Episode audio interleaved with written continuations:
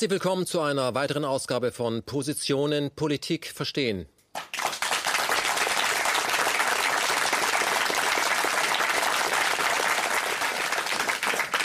Ja, vielen Dank für den Applaus. Das Thema äh, wird uns heute, ja, glaube ich, auch am Tisch äh, dazu bringen, dass wir in Wallung geraten. Vielleicht sind dann auch ein paar Lacher dabei oder auch Buhrufe von draußen. Ich bin sehr gespannt. Das Thema heute heißt nämlich der große Bluff. Wie demokratisch ist unsere Demokratie? Und dazu habe ich mir Gäste eingeladen, die durchaus bei diesem Thema unterschiedlicher Meinung sein könnten. Ich würde mir das wünschen.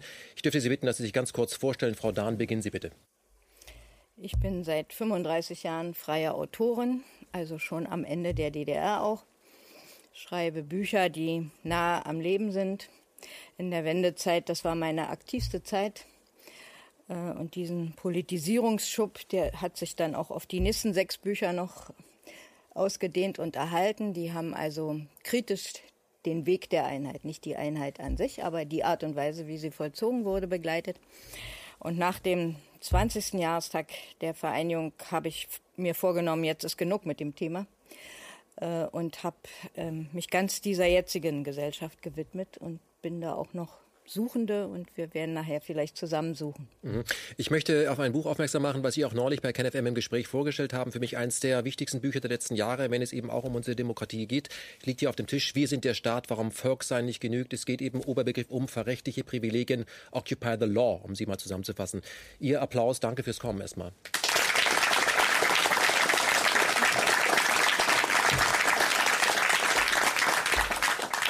Susanne Bonat, herzlich willkommen hier. Können Sie sich ganz kurz beschreiben? Ich bin in der DDR geboren, habe Keramikmalerin gelernt, also nichts Vernünftiges, wie meine Mutti sagt.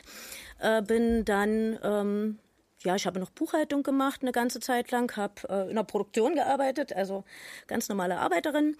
Und dann kam ich durch einen Zufall zu den Medien und habe angefangen in der Lokalzeitung zu schreiben und kam dann vor sieben Jahren bin ich so in die junge Welt gerutscht durch einen Artikel. Es war eigentlich alles Zufall, ist mir irgendwie so zugefallen. Und ja, da habe ich viel über Politik gelernt. Und ich denke, die äh, bürgerliche Demokratie ähm, wird von vielen falsch verstanden. Mhm. Vielen Dank fürs Kommen und ich bin sehr gespannt, was Sie heute einbringen. Ich erschätze Sie auch als eine sehr aggressive Autorin. Das ist Ihr Applaus. ja?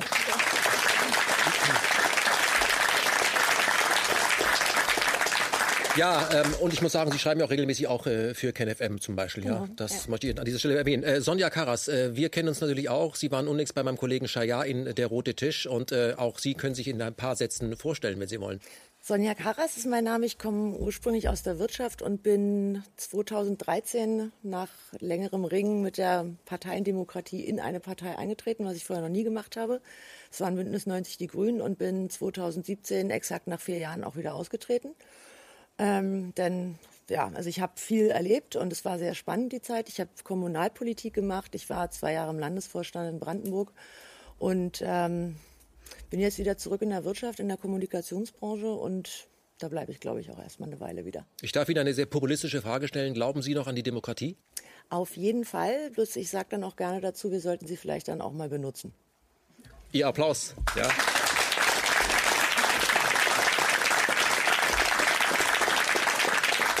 Und Dieter Dehm, das Enfant terrible der Linken. Herr Dehm, Sie haben schon so viel gemacht. Äh, wenn Sie das vielleicht zusammendampfen können auf drei Minuten, das wird schwierig, aber versuchen Sie es mal.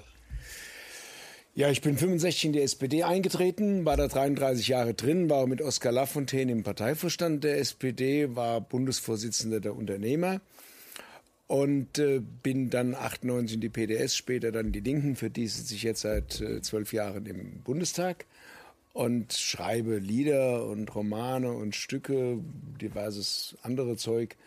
Äh, und bin jetzt mit Albrecht Müller und Konstantin Wecker und anderen bei Weltnetz.tv, einem sehr empfehlenswerten Wettbewerbsprodukt zu KenFM. Mhm. Das sind nur Mitbewerber, keine Wettbewerber. Das ist ein anderer Markt.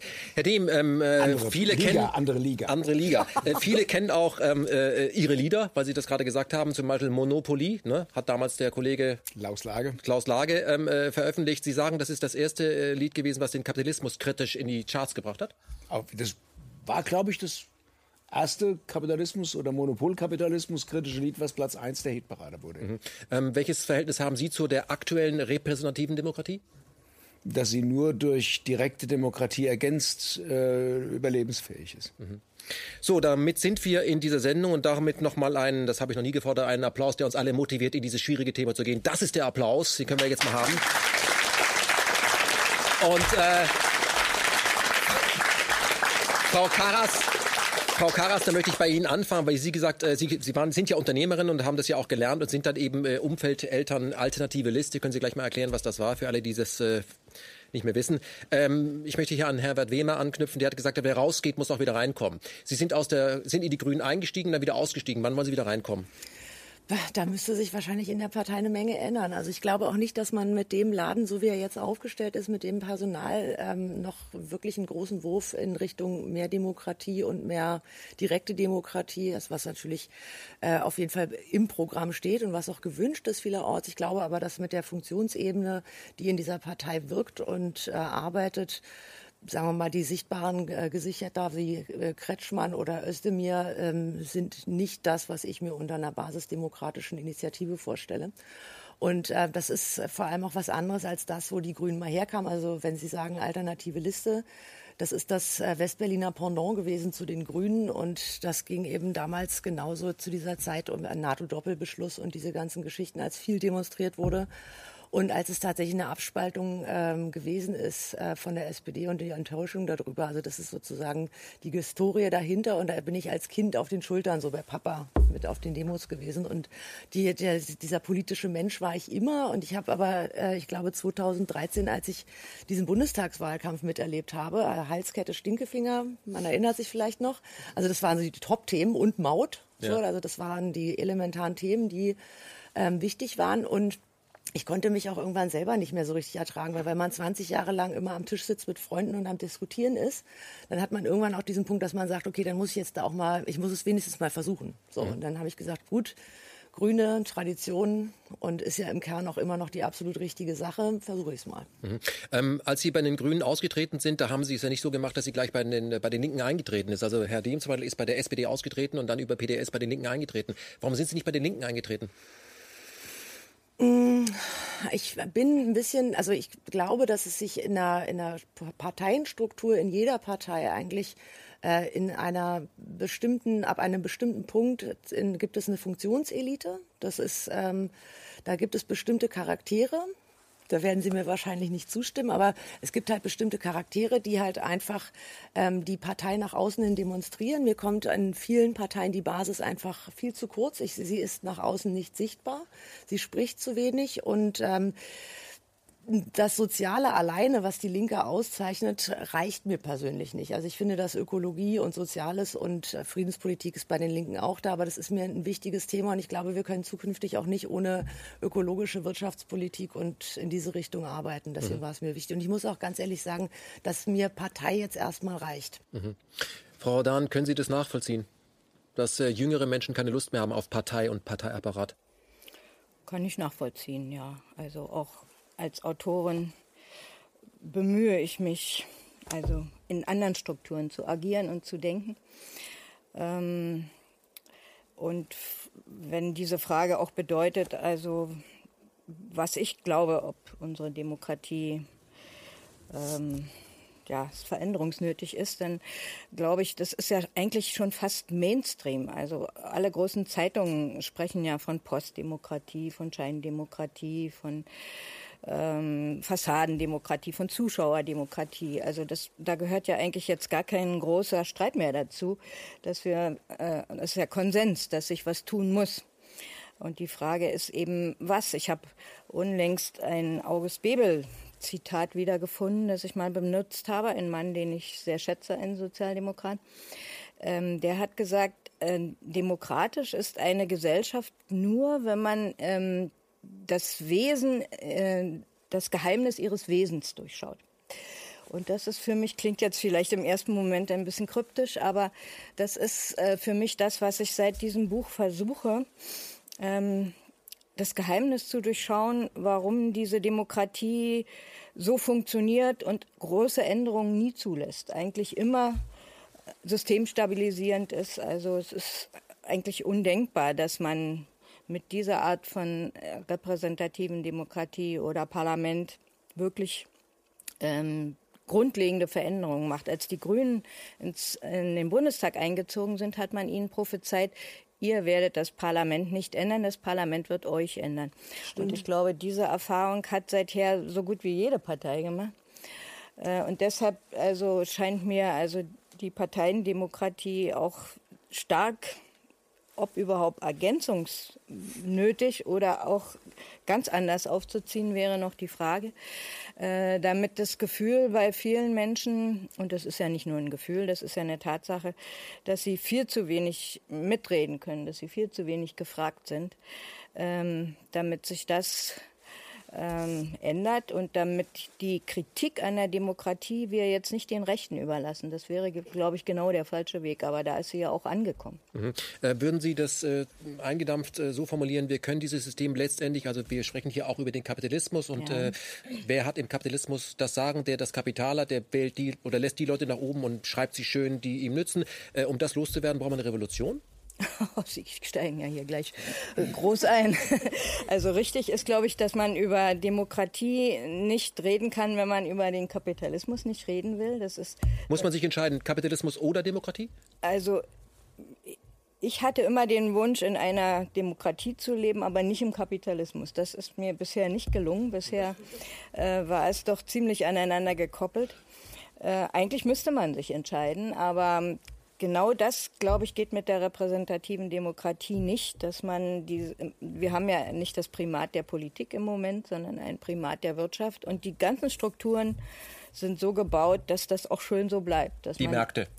Ja, nicht nur die Märkte, also äh, die Gesetze, die Banken, die Institutionen, äh, das Finanzkapital, also eigentlich dieser ganze Filz, der hinter der Regierung steht, also aus Kapital, aus Anwaltskanzleien, die stark mitbeteiligt werden, wenn Gesetzesentwürfe gemacht werden, aus Unternehmen, ähm, Lobbyisten, PR-Agenturen, Medien.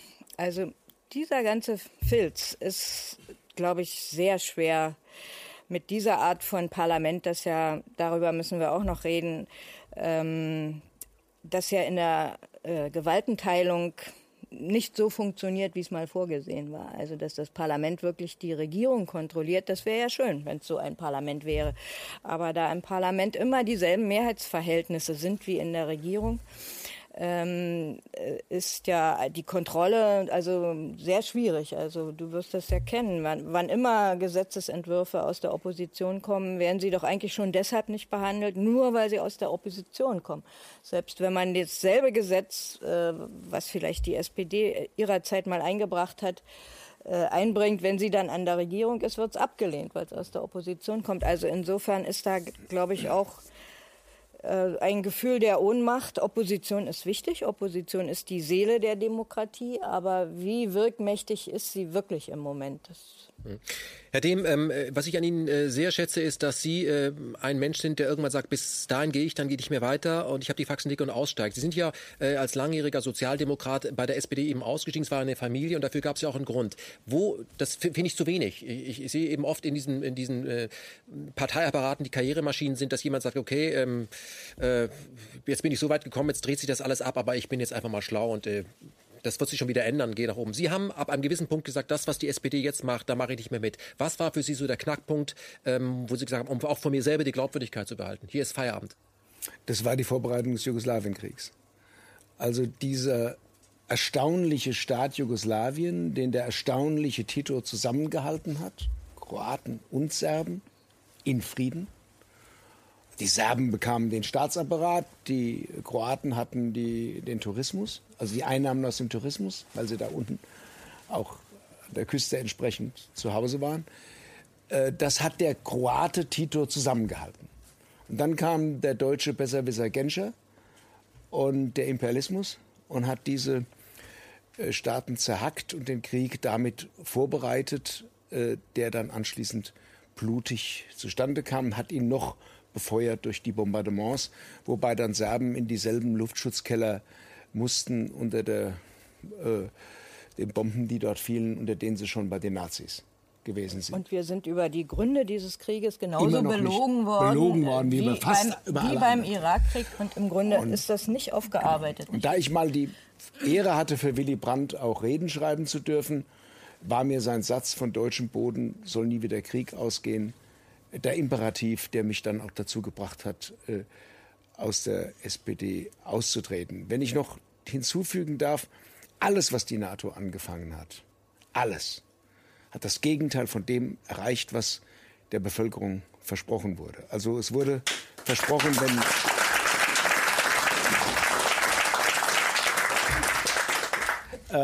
es wurde versprochen, dass äh, Giftgasvorräte bei Saddam Hussein gefunden werden. Was die erstaunten Amerikaner fanden, war kein Giftgas im irakischen Sand, sondern amerikanisches Erdöl. Ja. Und sie dachten, das Erdöl gehört ja uns, das muss auch dahin wieder zurück, wo es eigentlich herkommt. Und haben es dann in die USA oder zumindest unter die äh, Herrschaft amerikanischer Ölkonzerne äh, gesetzt. Dann haben sie äh, äh, Libyen überfallen, dann Afghanistan überfallen. In Libyen, das war der modernste Sozialstaat Nordafrikas. Sie sind jetzt kein Freund von Gaddafi, aber das kann man ja. Also ich bin fast durch die Art, wie mit dem Menschen umgegangen wurde, sein Freund geworden. Ich habe den immer für ein bisschen verrückt gehalten. Auch von dem Auftreten und dem Zelt und dass der da so mit den Frauen und so dann anfängt da zu beten und den ganzen Kram. Äh, und dann plötzlich erlebe ich, wie ein Mensch, der Muslim ist, äh, sexuell vergewaltigt wird, die Finger abgeschnitten bekommt und erschossen wird. Und ich habe gehört, Frau Clinton hätte mal gesagt, das sei das schönste Video, äh, was sie gesehen hätte. Äh, dazu gehört auch eine gewisse Perversion. Äh, und es ist der Staat gewesen, in dem jeder dritte Dollar in, das, in Krankenhäuser und Schulen äh, geflossen ist. Es war der modernste Sozialstaat Nordafrikas, zerbombt. Hm. War der Gaddafi ISIS, ein verkapptes SPD-Mitglied? Des ISIS. Manchmal, manchmal freue ich mich über Scherze von Ken Jebsen, dann klatscht das Publikum. Aber Nein, ich sag's nur deswegen, weil der, der Araber, sage ich jetzt mal, ja generell als jemand äh, dargestellt wird, der, der völlig Mischugge ist. Nein, es sind äh, sehr viele sozialdemokratische Elemente unter sehr vielen äh, arabischen Führern übrigens. Jetzt ist dasselbe, jetzt soll die Blueprint von Libyen auf äh, Syrien und Assad übertragen werden, wieder Regime Change. Das ist ein aufgeklärter Führer, der hat vieles falsch gemacht. Vieles, was ich auch ablehne. Aber bei ihm dürfen Frauen zur Schule gehen und bekommen nicht den Fuß abgeschnitten, wenn sie sich die Nägel lackieren. Äh, und so weiter. Also das sind alles Dinge, die man doch beachten muss. Was mhm. ist, wenn der weg ist? Fragt sich keiner. Muss nur erst mal weggeschafft werden und dann haben wir wieder ISIS.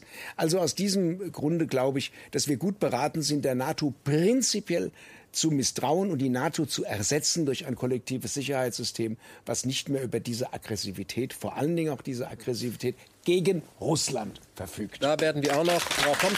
Herr Dehm, Herr Dehm, ich, ich möchte hier aber kurz noch mal nachhaken. Ich meine, ähm, äh, ich glaube, für viele, die hier am Tisch sitzen und auch für viele, die im Publikum sitzen und die da draußen bei YouTube sitzen, äh, war dieser Tag, als Deutschland in den äh, quasi dritten Weltkrieg eingetreten ist, also wieder mitgemacht hat bei Kriegen, völkerrechtswidrig, 71 Tage Bombardement unter Rot-Grün, so ein Tag, wo sie gesagt haben, das kann ja wohl nicht wahr sein. Ich glaube, dass sie nicht nur enttäuscht waren über die SPD, da war man schon alles gewohnt, wer hat uns verraten, Sozialdemokraten, aber äh, vor allem bei den Grünen, eine Partei, die mal für den Frieden eintrat und heute NATO-Olivgrün geworden ist. Ich glaube, das hat auch dazu geführt, dass wir heute äh, viele Menschen sagen, ich wähle die AfD, weil alles ist möglich. Ich glaube, es hat dazu beigetragen. Aber ähm, können Sie den, den,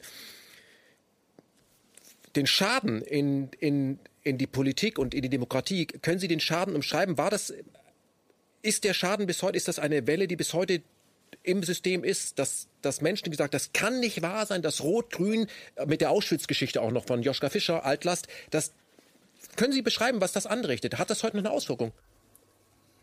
Na, äh, natürlich. Äh, ich denke, dass in dem Moment, wo sich die SPD von Willy Brandt entfernt hat äh, und im Grunde genommen die Grünen von Petra Kelly, das ist ja ein Vorgang das sind ja zwei ähnlich aufrichtige Personen. Der eine war jetzt Bundeskanzler und die andere äh, hat viel zu kurz gelebt.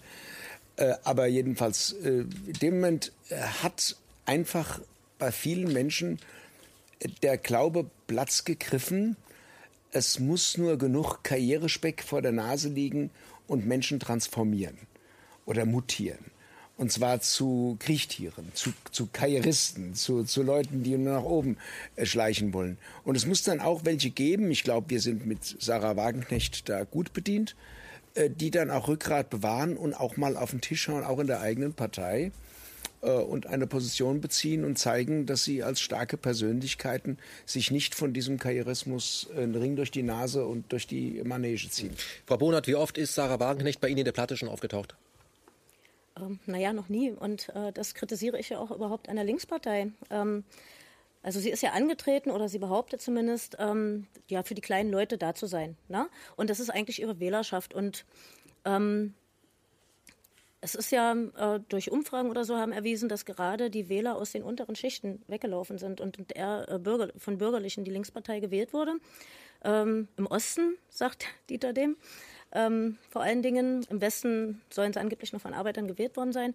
Aber wenn ich die Klient, also meine eigene Klientel vergraule, dann habe ich dort auf jeden Fall äh, was falsch gemacht. Ja? Und das Problem ist, glaube ich, dass die Linke zu sehr oder immer mehr auch im bürgerlichen Spektrum verankert ist und, und überhaupt nicht mehr weiß oder gerade auf der Funktionsebene. Ich rede nicht von der Basis. Es gibt eine Basis, äh, gerade im Westen gibt es oft eine gute Basis, die auch viel machen.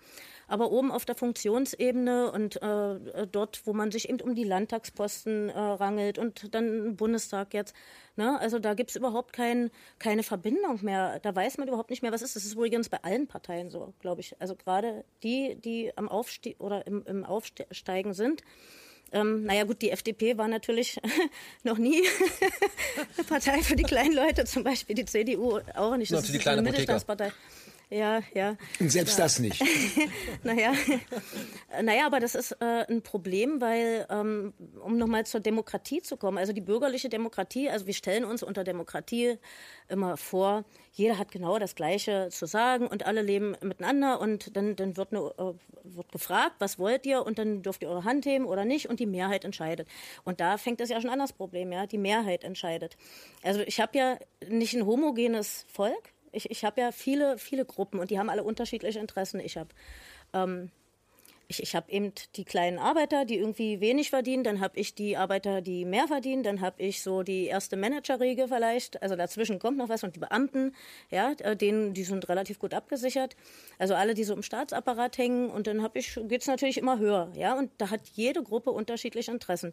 Und wenn ich jetzt äh, eine Entscheidung äh, wollen würde. Also die Leute sollen zum Beispiel entscheiden, ähm, sollen, soll, soll jeder jetzt sein Grundeinkommen gesichert bekommen. Ja? Dann sagt vielleicht, also das ist, das sind vielleicht sechs Millionen oder vielleicht sind es auch äh, zwölf äh, Millionen, ja, die jetzt so am unteren Rand sind, die sagen, ja, das wollen wir. Aber das ist ja nicht die Mehrheit. Ja? Da gibt es ja noch eine ganz große Schicht, die sagen dann, nee, die nehmen uns dann was weg.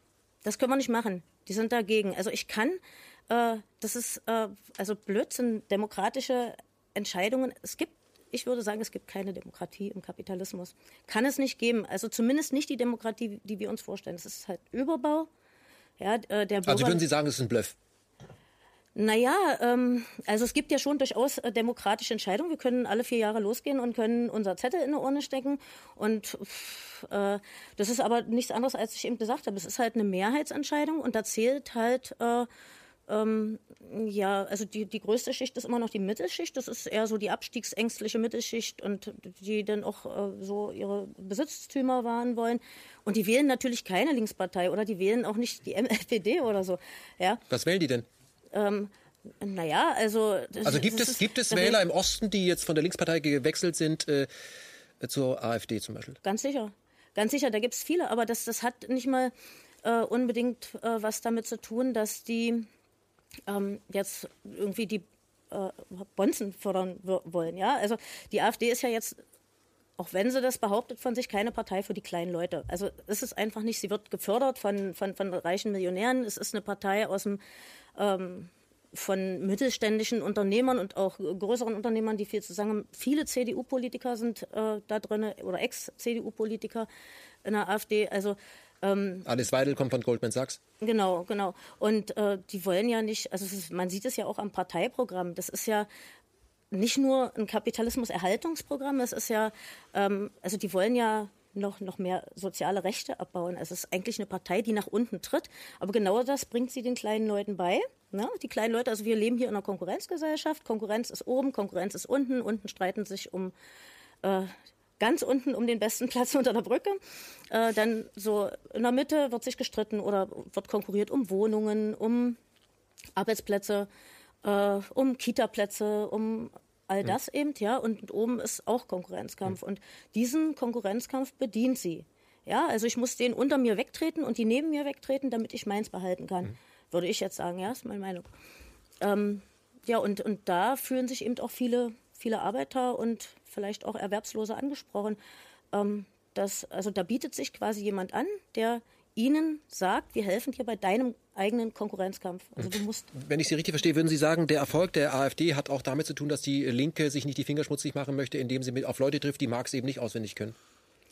Ähm, ja, ja, natürlich. Also ähm, ich, ich bewege mich ja viel in, in Kreisen, wo, wo, eben die ganz normalen Leute in meiner Kleinstadt, wo ich herkomme, ja, da äh, sehe ich eben die kleine Hermes-Mitarbeiterin, ja, die mit äh, nicht mal 1000 Euro nach Hause geht. Also Hermes ist äh, eine Tochtergesellschaft von äh, dem großen Otto-Versand. Und Michael Otto ist äh, Multimilliardär. Ich glaube, der steht irgendwie so an sechster oder zehnter Stelle. Ich weiß es jetzt nicht genau. Und äh, der, äh, also da werden die Frauen, also vor allen Dingen Frauen, weil die stehen dann in den äh, Warenregallagern und packen die Pakete, die werden dort ausgebeutet. So, und wenn ich die jetzt frage, wen habt ihr gewählt, da sagen mir auch viele, ja, wir haben jetzt mal AfD gewählt. Oder ähm, ähm, wir haben gar nicht gewählt. Es sind auch sehr viele, die, die nicht gewählt haben. Ja? Also in unserem Wahlkreis war, glaube ich, die Wahlbeteiligung niedriger als im, Do Bundesdurchschnitt.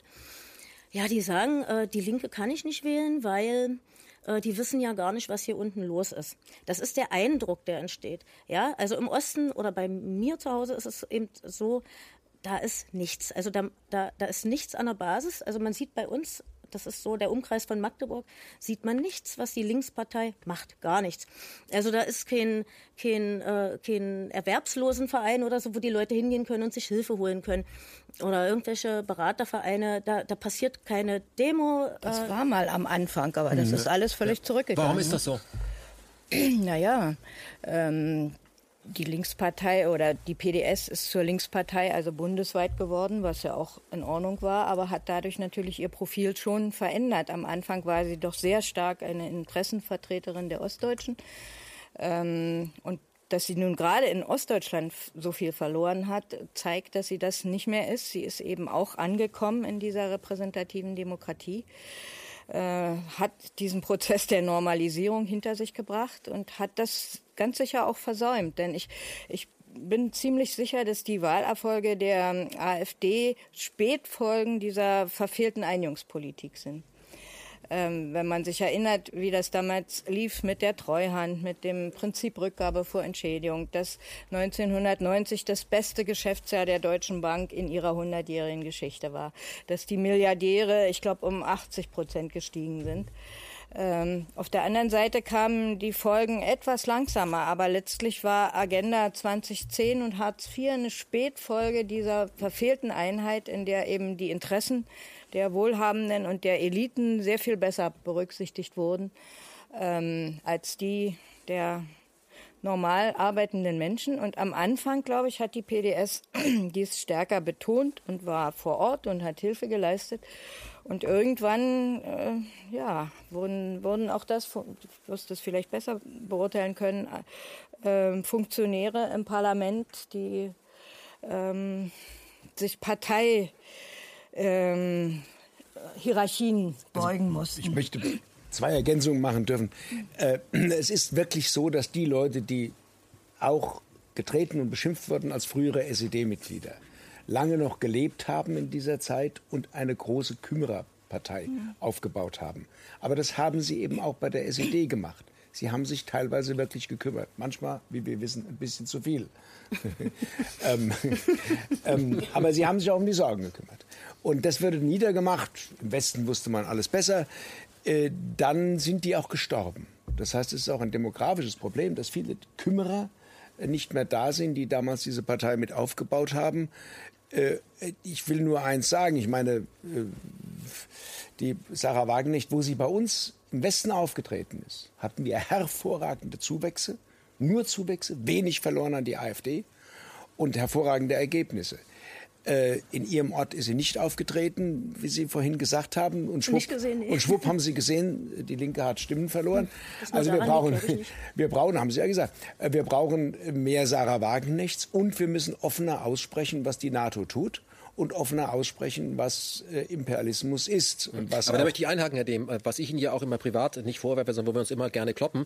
Ähm, wir haben äh, jetzt zum zweiten Mal äh, als Teil der Friedensbewegung äh, Sarah Wagenknecht die Möglichkeit geboten, in Rammstein in der Erlöserkirche zwischen äh, Daniele Ganser und Herrn Drewermann zu sprechen. Sie ist trotzdem nicht gekommen ich halte es für taktieren, damit man äh, sich den Weg nach oben offen hält, weil wenn man die NATO so hart kritisiert, indem man in Rammstein auftritt, dann war es das mit der Karriere. Ja. Ähm, ist das eine jetzt, dumme wenn, Idee von mir? Sie, oder? Es ist eine dumme Idee. Äh, wenn Sie, ich will das begründen. Erstens hat sie, hat sie, eine, hat sie zwei Leute geschickt, die man besser als Vertretung gar nicht schicken kann, nämlich zum einen mich denn ich habe da gesungen und Grüße von Sarah Wagenknecht überbracht, wie Sie noch wissen. Und zweitens ihren Ehemann, der noch eine bessere Vertretung für sie ist, der auch da war und jetzt im zweiten Jahr dort gesprochen hat, also Oskar Lafontaine. Äh, von daher, ich bin sicher, wenn sie taktieren hätte wollen, weil jeder äh, denkt so ein bisschen in Zippenhaft und wo Oskar ist, ist auch irgendwie Sarah und wo Sarah ist auch irgendwie Oskar. So denken ja viele Leute, will ich jetzt damit sagen.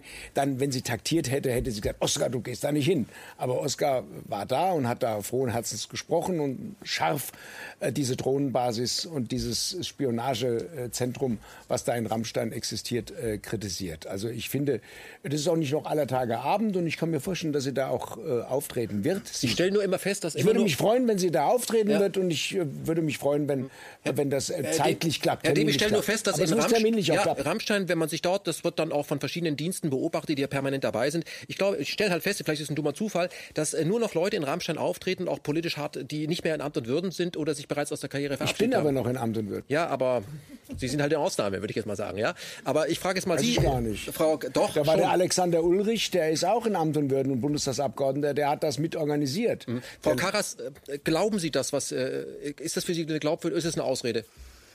Nee, eine Ausrede ist es überhaupt nicht. Mir kommt bloß äh, der Aspekt vollkommen zu kurz, der ähm, sich mal um den, um den Rahmen in die, die dreht dieser Demokratie, wie sie stattfindet. Also mhm. wenn wir einfach mal, also erstens ist es wichtig, einfach schon aus demografischen Gründen, weil wir einfach eine sehr alte Wählerschaft in Deutschland haben. Das heißt, dass da eben auch eine sehr große Historie der Erinnerung da fehlt. ist. So und Dann das fehlt heißt, irgendwann. ja und das, wenn man sich jetzt einfach mal anschaut, dass wir in den 70er, 80er Jahren, sagen wir zumindest in Westdeutschland, diesen diesen Punkt erreicht hatten, wo man eigentlich sagen kann, zwar auf Kosten des gesamten Planeten, mhm. aber wir waren an dem Punkt erreicht, da war alles perfekt. Also wir hatten die komplette Bedarfsdeckung. Es war eigentlich alles so richtig schön in Butter. Also es hatte sich sozusagen der Gesellschaftsvertrag erfüllt, den es mal gab, nämlich dass die Älteren gesagt haben, wir arbeiten, damit es unsere Kinder später mal besser haben. Und dann ist plötzlich mit Tina und wir machen jetzt Globalisierung und machen nicht mehr Optimum, sondern Maximum, ist sozusagen der Gesellschaftsvertrag einseitig aufgelöst worden.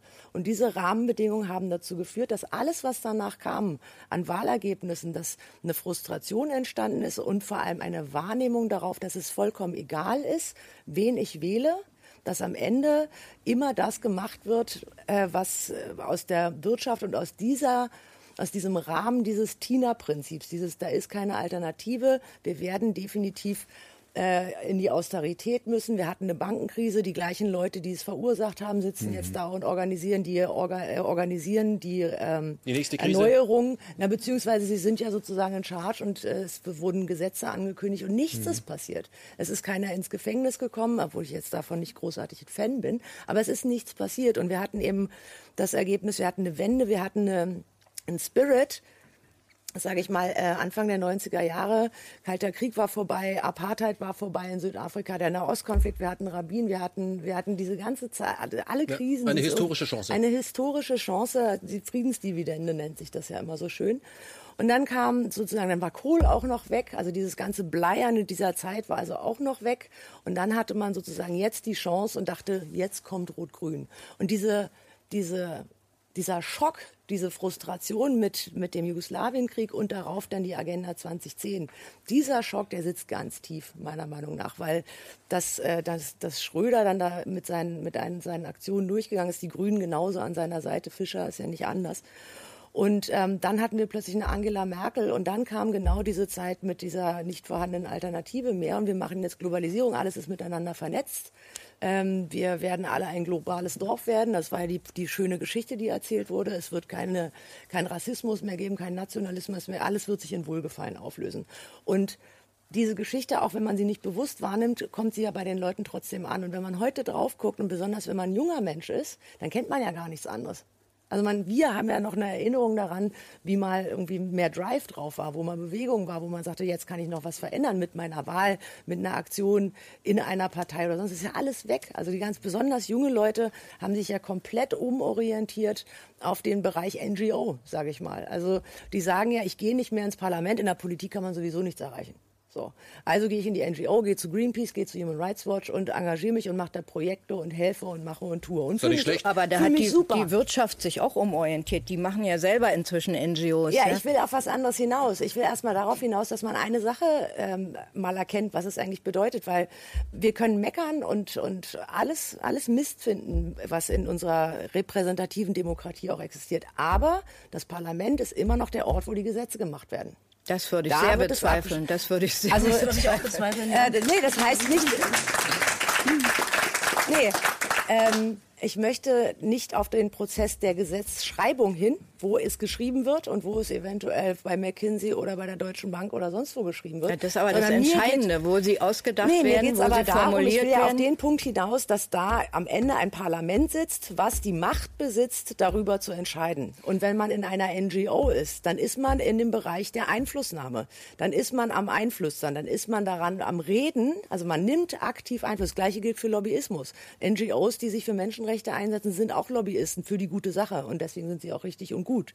Aber dennoch muss man zur Kenntnis nehmen, dass im Parlament wird die Entscheidung getroffen ja, nach aber, aber nach Mehrheiten, die die Regierungsmehrheiten sind und wo ein Fraktionszwang und deswegen gilt. ist es also viel insofern zu träge. Da stimme ich total zu. Also da würde ich mir auch wünschen, so, so was Absurdes wie ein Fraktionszwang darf es zum Beispiel gar nicht geben. Ich finde auch Koalitionsverträge absurd. Weil, also wie sollen das sonst funktionieren? Also ich finde es in Dänemark ist es zum Beispiel so gelöst, dass man zwar eine Regierung hat, aber jeder kann Anträge einbringen. Und wenn man vorher die Mehrheiten organisieren kann in den unterschiedlichen Fraktionen, dann kommt es da auch zu anderen Abstimmungsergebnissen. Das haben wir ja gar nicht. Also wir haben jetzt gerade mal für die Ehe für alle wurde freundlicherweise mal kurz äh, das Grundgesetz wieder in Kraft gesetzt. Ja, also da steht nämlich drin Gewissensfrage, mhm. sind äh, Abstimmungen. Das wurde jetzt mal erlaubt. Mhm. Vorher haben wir wieder, dann haben wir wieder Fraktionszwang. Also das meine ich mit Demokratie muss auch mal benutzt werden. Und zwar von den Leuten, die da als äh, sozusagen mit Macht ausgestattete Leute in den Parlamenten sitzen. Weil ansonsten ist es zynisch. Ja. Ich würde gerne mal einhaken. Ja. Ähm, du hast jetzt ja ganz viel gesagt, ganz einen langen Vortrag gehalten. Ähm, es hört sich immer so an, oder also nicht nur bei dir, auch mhm. bei, bei anderen, äh, als wäre der Kapitalismus früher mal irgendwie total so gut gewesen, gut gelaufen. Also so in der Zeit nach dem Zweiten Weltkrieg, so bis in die 70er, 80er, vielleicht sogar 90er Jahre hinein und dann kam plötzlich der böse Neoliberalismus. Du hast das Wort jetzt nicht ausgesprochen, aber äh, und diese Globalisierung und dann äh, war das alles weg. Die ganzen sozialen Nee, aber oder, wir hätten oder, da oder abbiegen können. Da hätten wir abbiegen können. Nee, und das glaube ich eben nicht. Und äh, ich glaube, also das ist der ganz normale Fortgang äh, des, äh, des äh, kapitalistischen Systems, ja. Das haben schon andere vor uns rausgefunden. Also, ja, das stimmt. Also ich kenne die These. Und, ja. ja, sehr gut. ähm, naja, also, Dieter, bitte. ähm, äh, Deute Widerspruch naja, an. Okay, okay, kannst du gleich machen. Und äh, zwar, wir müssen ja gucken, ähm, nach dem Zweiten Weltkrieg, alles war zerrüttet, das musste aufgebaut werden, es waren äh, ja, die, die, die Ostzone und, und, und die anderen drei Besatzungszonen und, und da wurde dann wieder aufgebaut, also auf in beiden Seiten, die einen hatten wenig Geld, die anderen hatten äh, mehr Geld und, und haben natürlich Hilfe gekriegt von den Alliierten.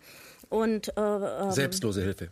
Ja, genau. Natürlich. Und ich meine, da war die Situation ja ganz anders. Die, die wirtschaftliche Situation, es musste aufgebaut werden. Wo aufgebaut wird, ja, muss, äh, muss die Wirtschaft wachsen und kann die Wirtschaft auch wachsen. Und dann braucht die Wirtschaft natürlich Arbeitskräfte. Da hat man dann per se erstmal eine Situation, dass man, naja, so eine Art Vollbeschäftigung hat, ja. Also hat man im Kapitalismus nie vollständig, weil, weil immer irgendwelche Menschen so als, als, als unbrauchbar ausgestoßen werden und so, die vielleicht nicht so viel können oder nicht so ein großes Glück haben und, und Probleme haben und weiß der Geier. Und äh, jedenfalls hat man diese Menschen äh, alle gebraucht und man musste ihnen ja irgendwas bieten. Also erstmal musste man sie moralisch wieder aufbauen nach dem Zweiten Weltkrieg. Dann musste man, äh, hatte man den Gegensatz, ja, also das, das System im Osten. Ja, geht noch nach drüben.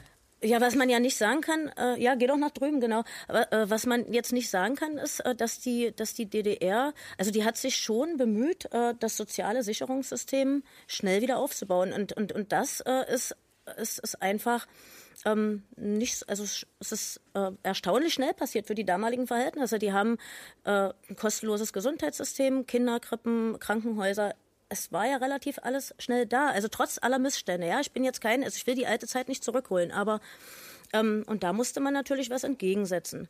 Ja, und äh, äh, dann lief das eben eine Zeit lang. Aber irgendwann ist der Markt auch mal gesättigt. Wenn wir jetzt mal gucken, ja. stellt die einer Waschmaschinen her, irgendwann haben die Leute genug Waschmaschinen. Genau. Spätestens in ja? den 70er Jahren ging das dann los. Das, ja. genau. genau. Und, und dann haben die Leute erstmal äh, genug und dann muss das Kapital, was macht das dann? Das, das expandiert dann. Und wir können ja jetzt nicht auch so tun, als wenn der Kapitalismus jemals äh, äh nur national funktioniert hätte. Der war ja schon immer global, der ist global entstanden. Also äh, schon die ersten äh, Ostindien-Kompanien oder so, wo man jetzt sagen kann, das waren die ersten großen kapitalistischen Aktiengesellschaften. Und auch der Dollar ist jetzt keine lokale Währung.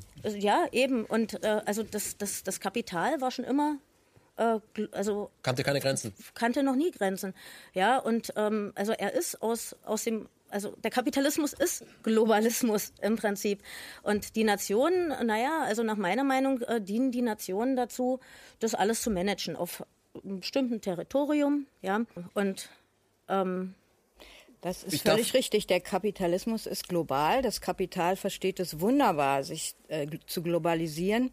Äh, aber ja, darf ich noch mal kurz? Aber wenn in eine, also oder wenn die Verwertungskrisen dann dann heftiger werden und das haben wir ja gehabt, ja, also der Kapitalismus produziert mehr Arme, die Menschen können weniger kaufen oder haben irgendwann alles. Es werden Kriege, es müssen Kriege geführt werden, das Kapital muss expandieren, es werden Firmen irgendwo aufgebaut, in, dort, wo man die Menschen besser ausbeuten kann, hm. ja, und äh, durch die Produktion von immer mehr Arbeitslosen haben die Menschen immer weniger Geld, das verstärkt sich ja immer. Können Sie mir die und, Frage beantworten? Äh, was ist denn der Unterschied zwischen einem Wirtschaftsflüchtling und einem Gastarbeiter? Naja, also, also äh, äh, im Prinzip, äh, der Gastarbeiter wird natürlich oder wurde, wenn wir jetzt mal äh, bei der alten BRD äh, wären, da wurden Arbeitskräfte gebraucht. Die haben natürlich äh, in der Türkei um Gastarbeiter, die haben die angeworben, ja. Und die sind hergekommen, weil es denen äh, hier besser ging, weil sie hier besser verdienen konnten, obwohl sie hier wieder oder in der alten BRD ausgebeutet wurden. Es waren natürlich die, die die Billigjobs gemacht haben, ja. Und äh, gut, äh, Wirtschaftsflüchtlinge, äh, das sind einfach äh, Leute, die besser leben wollen. Also wir haben hier einen Haufen Wirtschaftsflüchtlinge auch bei uns. Also schon die Krankenschwester, die nach Österreich geht, weil sie dort äh, das Doppelte kriegt wie äh, beispielsweise in, in Dresden oder so, äh, ist ein Wirtschaftsflüchtling. Ja, waren die ehemaligen DDR-Bürger, die über Ungarn nach, äh, in, waren das auch Wirtschaftsflüchtlinge? Ja, natürlich. Also, ähm, äh, also wir hatten in der DDR schon alles, aber oder zumindest das, was also an Grundbedürfnissen war ja gedeckt, aber äh, da, da, ist natürlich dann die berühmten Bananen. Alles ja? hatten wir insofern nicht, weil wenn wir heute über Demokratie reden, muss man schon auch sagen, dass wir naja, aber die Grundbedürfnisse. Ja, ja, also Grundbedürfnisse, Grundbedürfnisse ja, aber Essen, es, Trinken. Äh, es war, gut, aber es wenn, war im wenn, Grunde auch ein Demokratiedefizit. Das gut, muss man aber, schon rückblickend also sagen. der Kapitalismus oder die Demokratie, da muss man sich entscheiden, aber der ja. Sozialismus und die Demokratie offensichtlich auch. Na sicher. Ja. Da wurde auch noch keine Lösung gefunden. Also ich ja, denke schon, dass äh, die der Ostblock jetzt weniger an seiner Versorgungskrise zugrunde gegangen ist, sondern an den fehlenden Antworten aus einer demokratischen Gesellschaft. Nicht? Hm. Das muss man wohl rückblickend leider sagen. Hm. Kommunismus äh, und Demokratie. Kommunismus und Demokratie, ist das, würde das funktionieren? Da ich nie Kommunist war und mich auch auf absehbare Zeit nicht vorhabe, so zu nennen, kann ich die Frage nicht ganz beantworten. Ich kann nur noch mal sagen, gewisse Demokratiedefizite hatten wir in der alten Bundesrepublik auch. Natürlich. Natürlich ja. Das hing damit zusammen, dass die Leute wie die Deutsche Bank, die Auschwitz mitfinanziert hatten, die den Kreditvertrag unterschrieben haben mit Himmler, nämlich die Deutsche Bank, äh, für Auschwitz und die verdient haben an dem Zyklon B, mit dem Gas, mit dem die Juden äh, ermordet wurden, dass die äh, in der Bundesrepublik engste Berater von Adenauer wurden, äh, also im Kanzleramt saßen, dass diejenigen, die die äh, Reichsrassengesetze so interpretiert haben, dass die Endlösung in Wannsee äh, möglich wurde, nämlich Herr Klopke Staatssekretär bei Adenauer wurde und dass eine ganze Reihe dieser alten Halunken äh, in der Bundesrepublik zu Amt und Würden und viel Reichtum wieder gekommen. äh, waren. Also dieselben, teilweise dieselben Wirtschaftseliten auch bis im Wir haben noch nicht von Schacht gesprochen, noch nicht von Gehlen gesprochen. Schacht, noch nicht über Arnold Gehlen gesprochen, ja. der den wir haben auch noch nicht äh, verbrecherischen Bundesnachrichtendienst ja. aufgebaut hat und so weiter. Wir haben auch nicht äh, dafür gesprochen, dass die Wall Street zehn Tage bevor Adolf Hitler Reichskanzler wurde, sich auf dem Obersalzberg mit ihm getroffen hat. Das weiß ich nicht. Ich weiß nur, dass Ford, was wenige wissen, auch, das ist jetzt äh, wieder im ZDF, äh, veröffentlicht worden, wohl auch schon Spenden, äh, Parteispenden für die Nazis äh, gemacht hatte. Also der Amerikaner Ford. Also gut. Äh, ich, ich finde diesen Gedanken ganz wichtig, wenn ich einen ganz kleinen ja, klar, Einschub klar, machen darf. Klar. Genau diese falschen Signale sind nämlich unmittelbar nach der Wende auch wieder aufgegriffen worden. Ja, ich habe das mal postfaschistisches Finanzgebaren genannt, was da im, im, Einigungsvertrag auch gemacht wurde. Ja, da wurden also. Dehn, die Applaus. Ich will das mit Beispielen belegen. Also da wurden äh, antifaschistischen Kämpfern in der DDR, die eine höhere Rente hatte, denen wurde die Rente gekürzt ja, um 300 Mark. Genau. Während der lettischen Waffen-SS, mhm. äh, die wurden ins Rentensystem völlig unnötigerweise ja, einbezogen. Ja, mhm. die SS war immerhin nach den Nürnberger Prozessen eine verbrecherische Organisation. Mhm. Also es gab auch juristisch nicht den geringste Notwendigkeit dafür.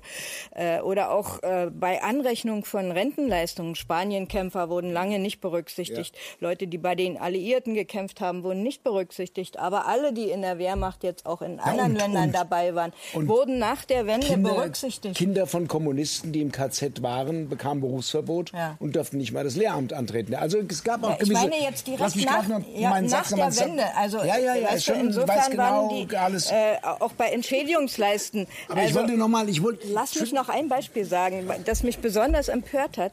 Ähm, es gab ja dann auch auch Entschädigungsleistungen und es war sehr bezeichnend, wer was bekam und wer was nicht. Also zwei Beispiele von Leuten, die in der DDR in Bautzen saßen. Das war einmal der Philosoph Wolfgang Karich. Mhm ähm, der wohl acht Jahre saß und nach der Wende, nach dem Entschädigungsgesetz also auch äh, einen Antrag gestellt hat.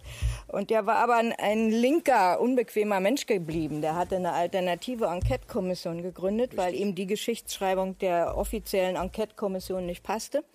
Äh, er hat sich sehr unbeliebt gemacht und man hat ihm gesagt, ja, das reicht nicht, dass Sie da im Gefängnis waren. Sie müssen alle Einkommensbelege aller Jahre nachweisen. Und sind Philosophen nicht gerade Leute, die Einkommensbelege sammeln? Er, er, er, er hat auch gar nicht so viel verdient, weil er ja nun auch nicht so gern gehört wurde. Also er konnte es nicht nachweisen und hat zu seinen Lebzeiten keine Entschädigung für die acht Jahre gekriegt. Und dann gab es eine Frau Pitzner, die saß auch äh, in Bautzen, weil sie KZ-Aufseherin war und offensichtlich äh, viele Leute schikaniert hat.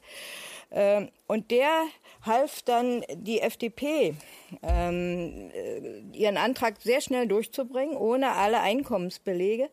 Äh, und die hat unmittelbar nach der Wende für ihre acht Jahre Bautzen 64.000 Mark gekriegt. Und das waren natürlich Signale, was, was sozusagen äh, anrechnungsfähig ist, was gilt in dieser Gesellschaft. Insofern sage ich, es waren natürlich nicht nur soziale Fehler nach der Einheit, das waren, war auch eine kulturelle Aber äh, Entwertung, möchte, äh, die wir da... Ich Frau Dahn, ich möchte, Frau Dahn, ich möchte hier einsteigen. Frau Dahn, dass ich, Sie sprechen hier etwas Herr an, was, auch was sagen. Ja, ja, was Sie, was Sie, was wir, es geht darum, egal egal welches System, welchen Ismus Sie haben, Kommunismus, Sozialismus, Kapitalismus, es gibt ganz alte Strukturen, die verkleiden sich und das ist jetzt im Moment eben vollkommen äh, aktuell, ist eben die parlamentarische Demokratie und da arbeiten wir auch mit Saudi-Arabien zusammen, um sie in wo auch immer einzuführen. Ähm, und das sind alte, das sind ähm, verrechtliche Privilegien. Das finde ich an Ihrem Buch so wichtig, dass man da kennt. Das ist überhaupt gar kein neuer Gag. Das ist ein altes Betriebssystem, was eine neue, äh, ein neues Interface bekommt, um es mal in Neudeutsch auszusprechen. Ähm, wie, wie können wir das überwinden? Also brauchen wir eine Revolution? Sie fragen mich das immer wieder. Ich, mir ist schon bewusst, dass ich mich vorhin darum gedrückt habe. ähm, nur ist ja bisher auch bei, so ähnlich wie du sagst zur NATO, auch bei jeder Revolution ist am Ende nicht das herausgekommen, was man am Anfang erhofft hat. Ja. Nach zwei Wochen äh, wird sie blutig. Wird blutig oder wie bei. Wird auch blutig gemacht. Ja. Bei unserer na, so DDR war, glaube ich, eine unblutige. Nein, aber die Oktoberrevolution naja, ist blutig gemacht worden. Das würde ich nicht als Revolution bezeichnen in der DDR. Also ja, es waren revolutionäre Ansätze, äh, aber waren, das aber ist natürlich dann sehr schnell durch den Einigungsvertrag äh, und vor allem auch durch die sehr überstürzte Währungsunion, da war äh, revolutionäre Gedanken nicht mehr nötig. Also wessen Geld ich nehme, dessen Spielregeln halte ich ein. Das heißt, es war ja nicht das Ziel, dass wir eine schlechte Kopie Westdeutschlands werden, sondern es war ja unsere Hoffnung auch im Demokratischen demokratischen Aufbruch. Der Dachtest Name, du? Dachte ich, ja. Das war mein Irrtum. Naja, gut, also äh, der Name war ja Programm, demokratischer Aufbruch. Das sollte für beide Seiten gelten. Und ähm, das ist natürlich strikt durch Geld, durch Währung. Wir geben mhm. euch äh, euer Geld, wurde ja auch gewollt. Ja, demokratisch aufgebrochen wird ja gar nichts. Wird aufgekauft. Die, die demokratische Erneuerung für beide Seiten ist aufgekauft worden und im Grunde ist sie unvollendet. Aber Sie fragen immer nach Revolution. Ähm, wer ist das revolutionäre Subjekt im Moment? Wer das könnte das? Wer könnte das ja. tragen? Äh, äh, es gibt mhm. also es gibt einfach doch viele Leute, denen es immerhin so geht, dass sie eher davor Angst haben vor Veränderung. Es könnte auch schlechter werden.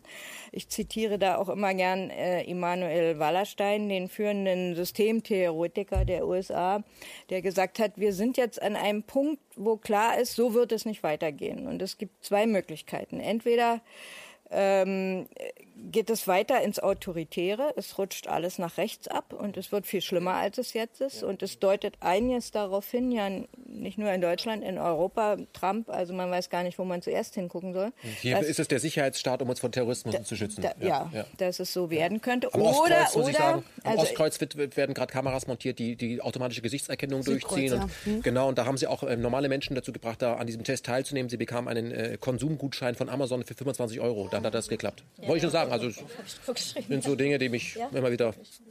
Konsum ist leider der König, ja. Oder sagt Wallerstein, äh, wenn es uns gelingt, könnte es jetzt auch besser werden. Wir stehen an einem Scheidepunkt äh, und deshalb finde ich es so wichtig, dass man es nicht einfach laufen lässt, sondern dass man versucht, sich einzumischen. Aber zur Frage des revolutionären Subjekts habe ich ein ganz ketzerisches Angebot.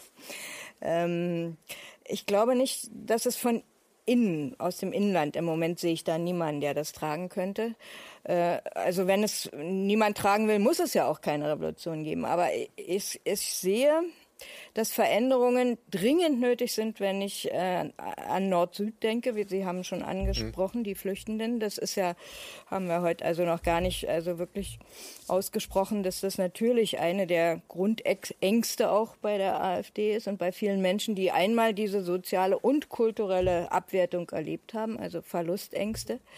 Und ähm, was wir bisher erlebt haben, ist mit Sicherheit erst der Anfang. Also wenn man sieht, was an Lebensbedingungen in der Welt los ist, gerade in Afrika, wo drei Viertel der Menschen in Armut leben, wo es viele Länder mit, gerade in Ostafrika, mit 70 Prozent Arbeitslosigkeit gibt, wo Experten ausgerechnet haben, dass diese Länder in den nächsten 50 Jahren keine Chance haben, ihren Lebensstandard zu verbessern, weil nämlich äh, der Westen äh, gar nicht daran denkt, wirklich an Fluchtursachen zu gehen, sondern weil er Was sind Fluchtursachen? Das ähm, ist die materielle und äh, Situation der Lebensbedingungen dort, für die der Westen ein, eine hohe Mitverantwortung trägt. Inwiefern? Ähm, durch seine Art, äh, Handel zu treiben, äh, die Staaten zu übervorteilen. Also allein an Agrarsubventionen, die der Westen zahlt an die eigenen Produkte, um dort einen Markt zu finden, verlieren die afrikanischen Staaten jedes Jahr 20 Milliarden Dollar. Das ist mehr als die Entwicklungshilfe. Das ist völlig pervers. Das heißt, wir zahlen Entwicklungshilfe, weil unsere Wirtschaft die Leute schädigt. Also ähm, das sind die, die Strukturen. kriegen ja auch wieder wir unsere Konzerne. Dazu kommt das Landgrabbing, dass äh, den Einheimischen einfach das Land weggenommen wird, auf dem sie leben und angebaut haben. Um Frau Karas, ich darf, äh, ich darf hier kurz äh, intervenieren. Jetzt Daniela, ich lasse mich nie mehr darauf ein, dass du mich kurz unterbrichst. Das ja. scharf vor zehn Ja, aber eben hat er mich kurz Agrarwende. Wir brauchen eine Agrarwende, eine Agrarwende. Also diese Agrarpolitik, das ist so, ist ein ganz wesentlicher äh, äh, Punkt, dass wir diese Fluchtwellen haben. Also die Agrarpolitik ist praktisch der, der, der leisere Bombenteppich. Absolut. Also es ist vor allem für den, für den Menschen, der flüchtet, vollkommen egal, was die Ursache ist. Ob das Krieg ist oder dass ich nichts mehr zu essen habe oder dass mein Flussbett weg, Flussbett weg ist. Also es sind genau. immer also die, die Momente, die dazu führen, dass man flieht, sind äh, zwar individuell unterschiedlich, in der Konsequenz aber identisch. Also mhm. man muss halt weg. Mhm. Da, Sie haben ist. ja ähm, äh, versucht, das äh, revolutionäre Subjekt zu treffen in Kremmen. Sie können sich mal kurz äh, dazu äußern, was Sie in Kremmen, ein schöner Ort übrigens, äh, wie Sie da angefangen haben, Lokalpolitik zu machen und wie das revolutionäre Subjekt da war. Äh, also eine Sache finde ich, die, die man dazu sagen muss. Also Kremme, also Kommunalpolitik ist tatsächlich, also für mich persönlich auf jeden Fall das gewesen, was sehr viel Spaß gemacht hat. Kleiner Ort in Brandenburg. Kleiner Ort in Brandenburg, ich glaube 7.500 Einwohner, äh, zusammengesetzt, also sehr große Fläche, zusammengesetzt aus neun ursprünglichen kleinen Dörfern und äh, kleiner Stadtrat und ähm, wir waren da sehr agil, also wir waren irgendwie, keine Ahnung, sehr unterschiedlicher Meinung, sehr, sehr alt, keine Frauen. Also ich war doch, wir waren zwei Frauen und es war ja, Bude voller alter Männer, die alle eine Rechnung offen hatten mit, miteinander aus Vorwendezeiten noch und so. Ich möchte aber dazu auch sagen, dass man, da lernt man es dann tatsächlich auch mal kennen, wie also, es halt eben so ist. Also, ja. also in der, in der gesamten Biografie, also in jeder Biografie, ob nun im Stadtrat oder als äh, Bürger einfach anwesend oder beim Bäcker oder sonst so, jeder äh, hat in seiner Familie oder im Freundeskreis im Osten irgendwo jemanden, der massiv unter den äh, Erlebnissen nach der Wende gelitten hat. Also der definitiv sagen kann, bei mir ist es hinterher schlechter gewesen. ich würde sogar sagen, das sind 50 Prozent. Also, da, also das, ist, das, ist wie eine, das ist eine posttraumatische Belastungsstörung. Ja, fast, ja, fast sehr gut. Sehr ja. gut. Ja. Naja, ich meine, ja. ja. Man muss mal bedenken, also ich habe es ja auch miterlebt. Ich habe damals meine, meine Ausbildung gemacht als Keramikmalerin. Ich wollte immer schon malen, habe da äh, mich drauf gefreut und habe mich darauf eingestellt, jetzt machst du dein ganzes Leben lang Keramikmalerin, machst schöne Kunst und gehst vielleicht mal irgendwann nach Meißen und machst da weiter. Äh, schön. Und dann äh, war meine, meine Ausbildung kurz vor dem Ende und dann fiel die Mauer um. Und dann, dann, dann war plötzlich alles anders. Also die haben uns Lehrlinge, wir waren die Ersten, die sie nicht mehr übernommen haben in dem Betrieb in Haldensleben. Ja äh, war sehr bekannt in der DDR. Ähm, ja, wir flogen alle raus und wir standen, ich stand also nach meiner Ausbildung äh, ohne Job da und äh, als Keramikmalerin, äh, da kann man sich die Urkunde an die Wand hängen, aber da kann man nicht viel an, oder konnte ich nicht viel anfangen. Das klingt bei Ihnen so negativ. Warum sehen Sie das nicht unter, Sie sind flexibel? Ähm, oh, wir haben noch Freizügigkeit, du kannst jetzt überall hingehen. Ja, ja, ja, ja. Ich hatte, ja, ich hatte dann auch schon ein kleines Kind und so, da konnte ich natürlich jetzt nicht ja. so weg. Aber, aber es ging vielen so, also da brach eben die berufliche Biografie zusammen. Die haben sich eingerichtet, die haben halt gelebt und, und dann standen die plötzlich da. Und das war ja nicht einfach so, dass die, ja, dann suchst du dir irgendwas Neues.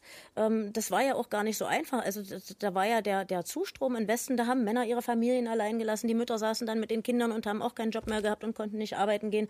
Und äh, das, das Problem, was die Leute zu spät gemerkt haben, war, glaube ich, äh, dass sie sich plötzlich auf einem Markt befanden. Ja, das war ja vorher nicht so. Also vorher, da ist man, da ist man, wenn man eine Arbeit nicht mehr haben wollte, da ist man in den nächsten Betrieb gegangen, hat da geklingelt, hat gefragt, äh, brauchst du jemand? Ja, brauche ich.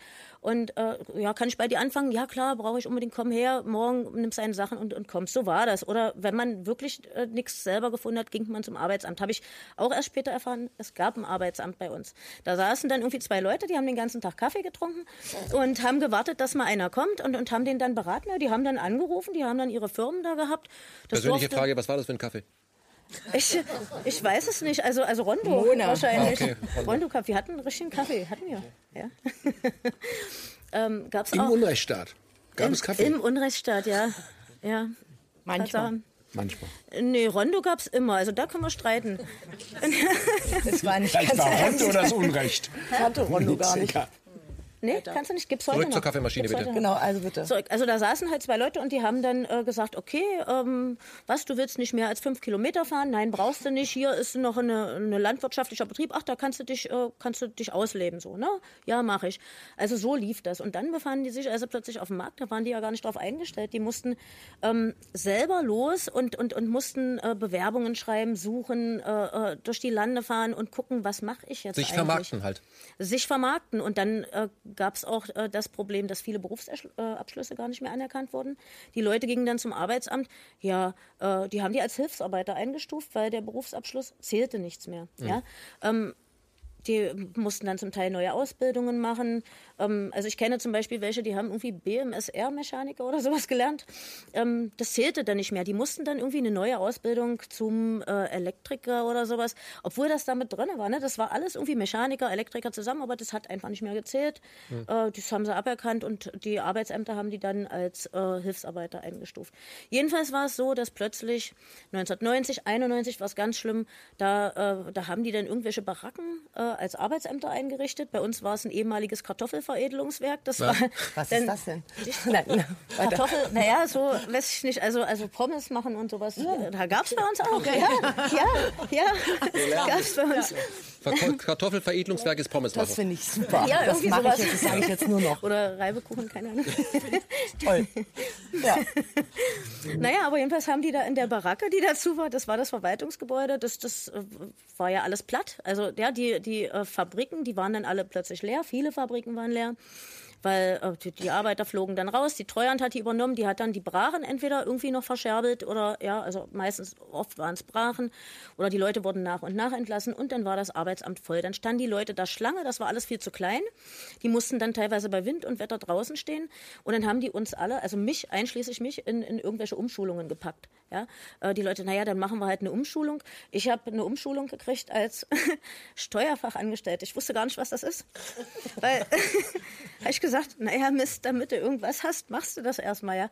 Ich meine, das ist mir dann zugute gekommen jetzt, wenn ich, also wenn man selbstständig ist, braucht man schon so ein bisschen. Also da hatte ich ein bisschen profitiert von. Wusste ich damals noch nicht. Ich habe mich da irgendwie durchgehangelt und fand das ganz schlimm. Also Sie zahlen richtig Steuern heute. Äh, ja. Nein, eben nicht. Sie hat ja was gelernt, was Anständiges. Also, also ich, ich, ich habe dann was, äh, schon, schon was gelernt, aber das Schlimmste, also was ich da auch gemerkt habe, ja, das war für mich ganz wichtig. Und zwar ähm, hatten wir da so ein Fach, ähm, das hieß, glaube ich, äh, VWL oder also, also entweder Volkswirtschaftslehre oder Betriebswirtschaftslehre, ich weiß es nicht mehr, aber In jedenfalls der DDR Volkswirtschaftslehre. Äh, gab's auch, aber, aber, aber nicht Betriebswirtschaft. Also wir haben das dann als, wo ich ja. Steuerfachangestellte gelernt habe, ja, so eine, so, eine Umschulung. Das war der, das war eigentlich nix. Das war, wir saßen zwei Jahre in so einem auch in so einer Baracke, die haben sie dann plötzlich irgendwie so als Euroschule oder was das dann war eingerichtet. Und, und dann saßen wir da in, in so einem Raum, dann standen da die ersten Computer, ja. Also an den ersten Computern, da sollten wir dann das erste Steuerprogramm ausprobieren, was es da irgendwie gab. Oder das, äh, jedenfalls haben wir dann so eine riesigen Kassetten noch reingeschoben und der Lehrer hatte selbst keine Ahnung davon. Und also so lief das ungefähr. Ähm, jedenfalls hatte ich dann, also, also war ich dann Steuerfachangestellte und ähm, also das war für mich völlig schlimm. Ich musste mich dann bewerben und, und habe das dann auch gemacht. Und dann bin ich da in irgendeiner in so einer Bude da gelandet, ein VW-Zulieferbetrieb. Äh, da habe ich erst mal gesehen, wie die Leute eigentlich ausgebeutet wurden. Also das heißt, die, da kam wirklich, wir wohnen ziemlich dicht an der westdeutschen Grenze, also an Niedersachsen. Also an der ehemaligen Grenze. ja, aber das war so, da kamen die Wolfsburger rüber, die haben dann ihre, ihre, ihre Industriegebiete da hochgezogen, ihre Fabrikhallen. Äh, da kam ich da rein ins Büro, ja. Ich war ja dann äh, für Buchhaltung so äh, ausgebildet. Und da war, äh, war ich die Einzige im Büro, die aus dem Osten kam. Und sonst äh, nur die Arbeiter. Also Arbeiter, Frauen, Männer an Maschinen gestanden. Und ich weiß noch, äh, das ist das Erste, was ich da, oder das, was ich dann festgestellt habe, Mensch, die Frauen haben weniger Geld gekriegt als die Männer. Die Frauen haben damals 8,50 Mark gekriegt und die Männer 10, 10 Mark, glaube ich. Für dieselbe eine- Arbeit. ja. Für dieselbe Arbeit. Also an, das waren wirklich äh, Maschinen, da hat es gestaubt drin, das waren irgendwie Kunststoffteile, haben die da gepresst und hergestellt. Und äh, das musste ich quasi managen. Also ich habe das dann hingeschmissen irgendwann, ne, weil ich konnte das wollte das nicht. Aber es war so, du hast wirklich gesehen, da kam dann, äh, also die Firma gehört im Westdeutschen, der hat sich äh, am Bodensee gesonnt irgendwo. Den hat man nur einmal im Vierteljahr gesehen. Da kam Da dann möchte ich eingreifen. Äh, die Demokratie in den Betrieben. Naja, also die Demokratie, also in den Betrieben hört die Demokratie einfach auf. Auch also, heute? Auch heute. Naja, wo, wo gibt's denn da Demokratie? Also äh, kommst in Betrieb und ähm, da hat der, Ich glaube, das ist Der der, Unterschied. In der DDR konntest du im Betrieb relativ viel. Mhm. Wenn du in die Kneipe bist und hast Honecker ein Arschloch genannt, Nicht. hast du ein Problem gehabt. auch nicht In der, unbedingt. in der Bundesrepublik, naja, ich kenne ein paar Leute, die ein paar Probleme haben. Ja. In der Bundesrepublik Deutschland kannst du in der Kneipe über Merkel eigentlich tendenziell sagen, was du willst, wenn du im Betrieb ein kleines Widerwort gibst. Ex Genau. und Hop. Dann bist du weg, ja. Das ist der Unterschied. Ja, ich sprach vorhin ja, dass man das Geheimnis dieser Gesellschaft äh, aufdecken soll. Und dazu gehört, dass die Demokratie eben vor der Wirtschaft Schluss macht. Da ist nichts mit Mehrheitsentscheidungen. Da geht es wirklich nach den Interessen des Geldes. Äh, und wenn ich noch mal einen Ansatz machen darf, äh, mein revolutionäres Subjekt ins Spiel zu bringen. Genau, jetzt, wir gehen auch gleich nochmal nach ähm, genau. Wir hörten ja eben also von den Ausgebeuteten. Ähm, die wirklich Ausgebeuteten in dieser Welt äh, sind ja nicht bei uns, sondern das sind global die, die in der dritten ja. Welt. Und klar. es hat eine gewisse Logik, dass man da das Subjekt für Veränderung sehen muss. Denn ich glaube, was ich vorhin auch geschildert habe an Zuständen in Afrika und anderswo, ähm, die man weiter schildern könnte, ähm, dass der Westen Afrika und die dritte Welt eigentlich als Markt für seine Bedürfnisse nutzt und überhaupt nicht für die Bedürfnisse vor Ort. Also äh, europäische, amerikanische, japanische Konzerne bauen in Afrika, ja, ja, chinesische auch viel, äh, bauen in Afrika äh, Mais, Getreide, Rüben für Biosprit für den einheimischen Markt und scheren sich überhaupt nicht drum, wer da hungert. Äh, das ist der eigentliche Skandal, was wir mit diesen Ländern machen und deshalb denke ich, dass da ein Veränderungspotenzial kommt. Irgendwann werden so viele Menschen zu uns kommen wollen, dass wir sagen, wir müssen da was ändern für die Menschen und für uns. Sonst äh, kann das heißt, es die so Revolution kommt sowieso. Sowieso nicht, aber wenn, dann kommt sie von da, wo sozusagen der Leidensdruck am größten ist. Also das widerspreche ich jetzt mal. Ja, bitte. Hm. Äh, ich stimme dir zu, dass äh, ich würde nie sagen, wir beuten aus. Das ist so eine Wir der Westen äh, sondern nein, die Konzerne. Die deutschen Banken, naja, Großbanken, die europäischen, die, die EU-Banken, ja, mhm. äh, also Sie aus. sagen, die Konzerne beuten aus und nicht wir. Ja. Die wir jetzt hier zum Beispiel sitzen, wir beuten, wir beuten nicht, aus. aus. Aber wir lassen das auch, auch nicht, zu. Wir reden, wir reden langsam, uns darüber langsam, längst nicht langsam, so viel auf, langsam über das Herkommen der Zwischen Zulassen von Ausbeuten und Ausbeuten ist noch ein Unterschied. Richtig, richtig. Bei der Zulassung könnte ich zustimmen. Zweitens glaube ich auch, äh, dass es notwendig ist, statt jetzt nur in Refugee Welcome zu machen, dafür zu sorgen, dass unser Rüstungsetat um 10 Milliarden verkürzt wird und dies investiert wird in Wirtschaften. Drittens glaube ich auch, dass es ein Unrecht ist, wenn ein armes Land einen Kinderarzt, einen Architekten, einen Ingenieur ausbildet und jetzt kommt der weiße Massa in Dortmund und sagt, bei uns kriegst du zwar einen fünffachen Lohn, äh, kriegst aber nur eine Hälfte von dem, was die anderen Krankenpfleger bekommen und du Kinderarzt, zweifacher Doktor, ausgebildet in einem armen Land in Afrika, wirst jetzt bei uns Krankenpfleger für den äh, Preis oder so. Das nennt man Brain Drain. Das ist ein imperialistisches Konzept. Das würde ich nicht verwechseln mit denen, die Schutz suchen, weil sie politisch verfolgt werden oder von Kriegen äh, betroffen sind oder von Bürgerkriegen betroffen sind. Das ist ein Unterschied. Aber jetzt kommt der Unterschied zu dem, was du sagst. Äh, zu warten drauf, dass es die Flüchtlinge sind, die uns. Ich habe nicht von Warten gesprochen. Ja, das klingt aber für mich mit dass das eigentliche revolutionäre Subjekt nicht bei uns wohnt, weil wir nicht so ausgebeutet werden. Wenn du die Plakate siehst mit den schönen jungen Menschen, den schönen Ledertaschen und all dem Luxus, den es in der Gesellschaft gibt, ist jede alleinerziehende Mutter in diesem Land und jeder äh, Langzeitarbeitslose in diesem Land gemessen immer an den Parametern, die er in der Werbung sieht, zutiefst ausgebeutet, empfindet sich auch so. Er sieht nur gelegentlich als Hartz-IV-Empfänger, dass er keine Kohle mehr hat, noch nicht mal zu einer Demo äh, zu fahren, geschweige denn sonst was. Das ist ein echtes Problem. Und ich möchte nicht, dass wir unsere, unser Problem jetzt transplantieren äh, auf die dritte Welt oder auf die armen Länder und sagen, sollen die mal kommen und für uns die Revolution und den revolutionäre Subjekt hergeben. Ja, du hast mich vorhin schon unterbrochen, das musst du das mal hinnehmen. Ähm, äh, ich glaube vielmehr, dass man, dass man hier in diesem Land die Arbeiterklasse, das ist für mich das. Gibt es das noch? Natürlich. Die ist auch größer. Wenn man, selbst wenn man alle dazu zählt, die an Computern zu Hause arbeiten, gehören alle zu denen, die nichts anderes haben als ihre Arbeitskraft zu verkaufen. Mhm. Das ist Arbeiterklasse. Ob er alleine am Computer zu Hause sitzt oder am Fließband steht. Äh, und das sind aber eigentlich die Arbeitgeber. Die geben ihre Arbeit. Das ist das wichtig. Ist schon richtig. Das ist, das ist, wichtig. Du hast ja völlig recht. Nee, weil die Arbeitgeber und die Arbeitnehmer verwechseln das gerne. Sie haben ja völlig recht. Ja. Es ist eine völlige äh, Wortverdrehung, die Arbeitnehmer Arbeitnehmer zu nennen, die Arbeitgeber Arbeitgeber. Also die, diese klassische. Sondern in Wirklichkeit geben die Menschen ihre Arbeitskraft, damit andere äh, davon äh, reich werden. Und äh, wie es bei Brecht so schön heißt, armer Mann und reicher Mann standen da und sahen sich an. Und der Arme sagte bleich, wäre ich nicht arm, wärst du nicht reich.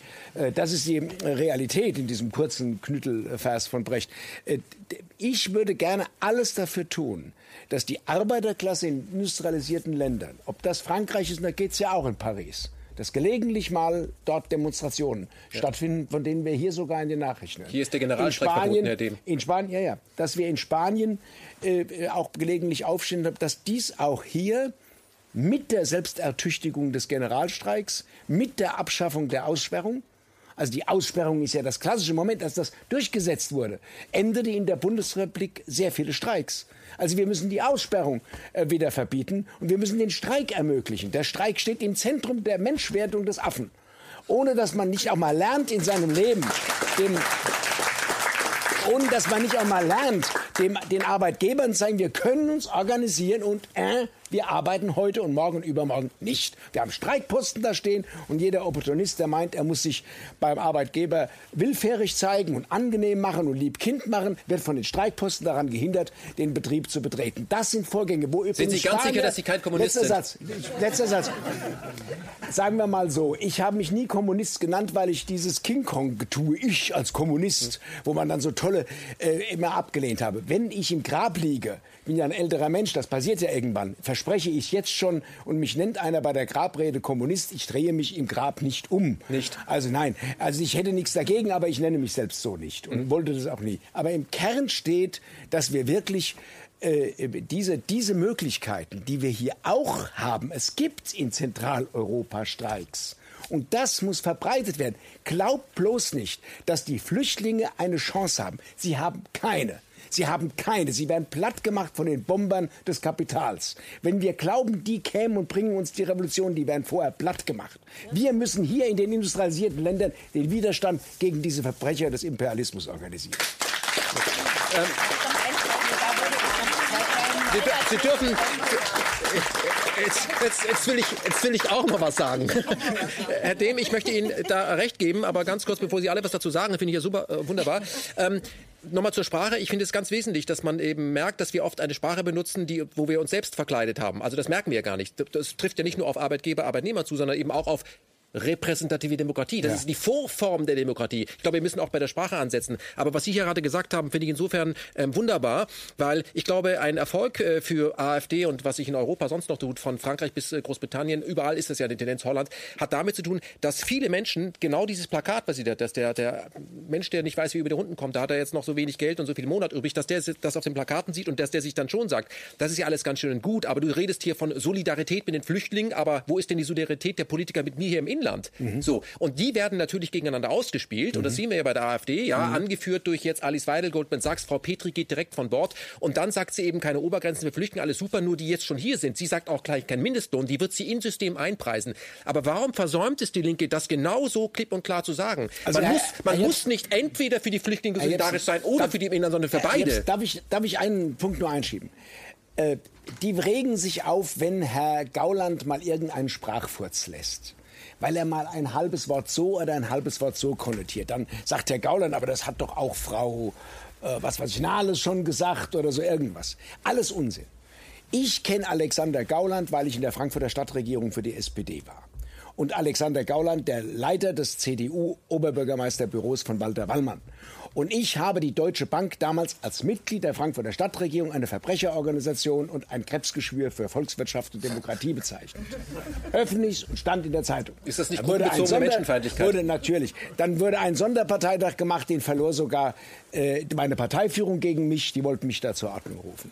Und ich hatte die Mehrheit dort auf diesem Parteitag. Ich will das nur noch mal sagen. Wer wie Kai aus der Kiste kam und die Deutsche Bank verteidigt hat, vorne und hinten, war Alexander Gauland. Alexander Gauland ging auf dem Bundesparteitag der AfD ans Mikrofon und sagte, aber bitte tut der NATO nichts an. Dann wurde ein Passus, der fast gestrichen war. Es waren schon fast bei dem AfD-Parteitag irgendwie über 45 Prozent dafür, dass man was gegen die NATO reinschreibt. Alexander Gauland hat den Passus pro NATO gerettet. Dann hat der Alexander Gauland dafür gesorgt, dass wir die Mehrwertsteuer erhöhen. Das heißt, indem wir die Vergünstigung der halben Mehrwertsteuer für Sie als Kreativschaffenden, 7 Prozent Mehrwertsteuer, für Sie, für mich auch übrigens, für Kinderspielzeug etc. haben wir 7% Mehrwertsteuer. Soll abgeschafft werden laut AfD, ist eine Erhöhung der Mehrwertsteuer. Gift für die kleine Wirtschaft. Gift für die äh, äh, Rentnerin, die in den Laden geht. etc. Warum will ja Warum- das Bankgeheimnis Ja, und wieder das Bank- Warum Bankgeheimnis. wählt, der, warum wählt die Ja. Rentnerin den dann? Ich kann nur sagen, eines, und da haben Sie völlig recht. Ich? Vorhin, ja, Sie haben vorhin was gesagt, und das möchte ich mal fortsetzen. Was mich ärgert, für die Linke in meiner Partei, darf sich ja auch mal, ich, Sie wissen, dass ich, also treuer Anhänger meiner Partei bin und jetzt im zwölften Jahr Bundestag für die Partei ist. Aber eins ärgert mich. Wir schauen uns die AfD an, sehen, dass die mit 12,6 Prozent im Bundestag liegen. Wir wissen, die SPD hat die AfD gestärkt durch die Agenda 2010. Die Grünen haben die AfD gestärkt durch die Agenda 2010 und durch sonst was. Die CDU, CSU hat sie gestärkt, weil sie Versatzstücke äh, rassistisch konnotierter Formulierungen auch bei sich hat. Nur eine Partei gibt es, die hat alles richtig gemacht, das sind wir.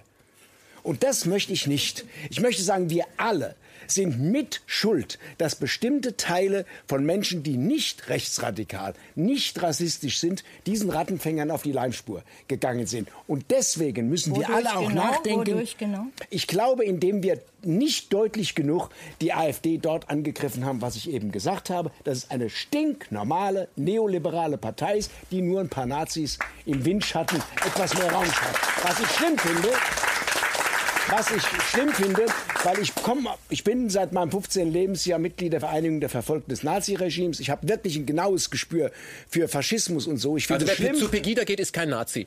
Es, ich sage mal so, wer alle, die zu Pegida gehen, unter die Nazi äh, Haube setzt, treibt der AfD die Hasen in die Küche.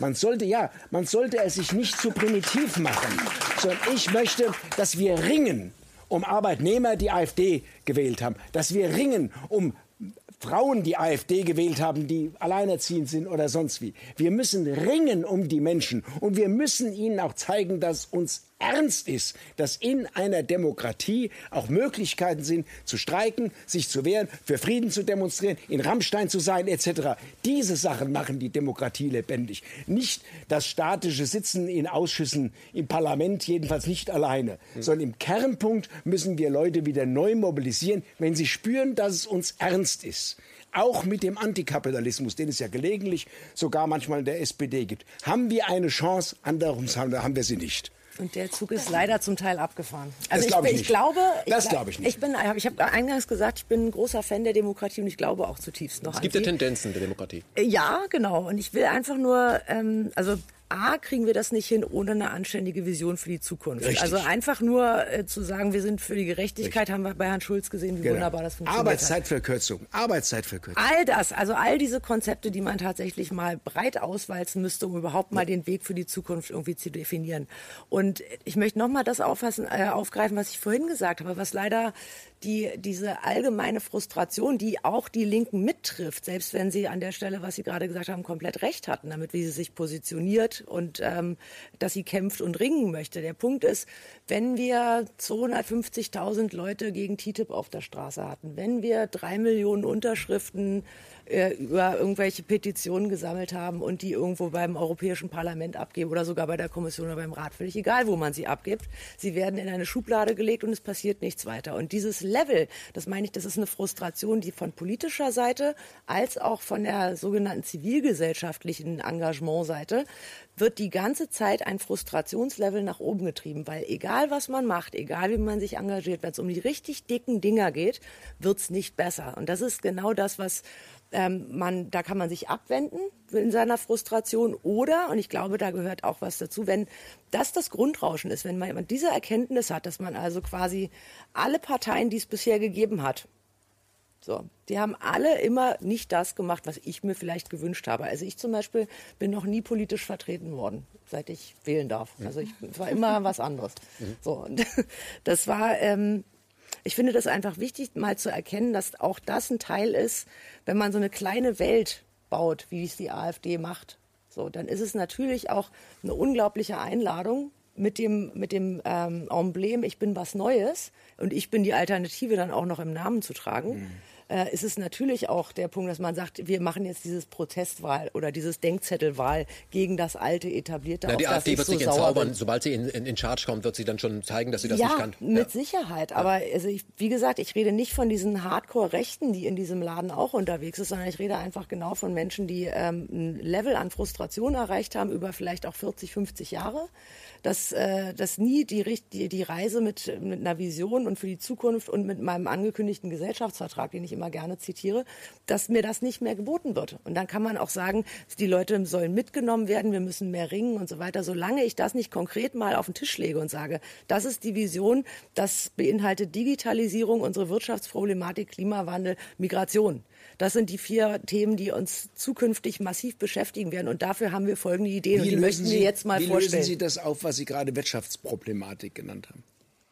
Na, wir haben ja momentan eine, eine mangelbasierte Überflusswirtschaftstheorie, sagen wir mal. Also wir sagen Nochmal. Na, es ist das, Das hab so, ne? das ist genau der Witz an der Geschichte. Na, wir haben, wir erzeugen mit unserem, mit unserem äh, Wirtschaft, mit unserer Wirtschaft erzeugen wir einen konstanten Mangel. So, und sagen aber gleichzeitig in der Theorie, wir haben endloses Wachstum. Das heißt, es muss alles im Überfluss vorhanden sein an Rohstoffen, was man dafür braucht. Und deswegen ist diese Theorie in sich ja vollkommen absurd schon. Aber das ist ja das, was wir irgendwann mal gemacht haben. Wir haben ja das Wachstum in der Wirtschaft zum Selbstzweck erklärt. Darf ich das da mal ist ja mittlerweile. Also denkst du dabei auch an, an die Eigentumsverhältnisse überhaupt? Also die, das hat ja einen Grund, warum Sehr das so das ist, Frage. geht genau andersrum. Das ist genau die andere Richtung. Da stimme ich dir vollkommen zu. Ja. Aber ich will einfach nur ähm, darauf hinaus, dass wir äh, kein, keine grüne Wirtschafts- oder keine grüne Wachstumswirtschaftspolitik machen können.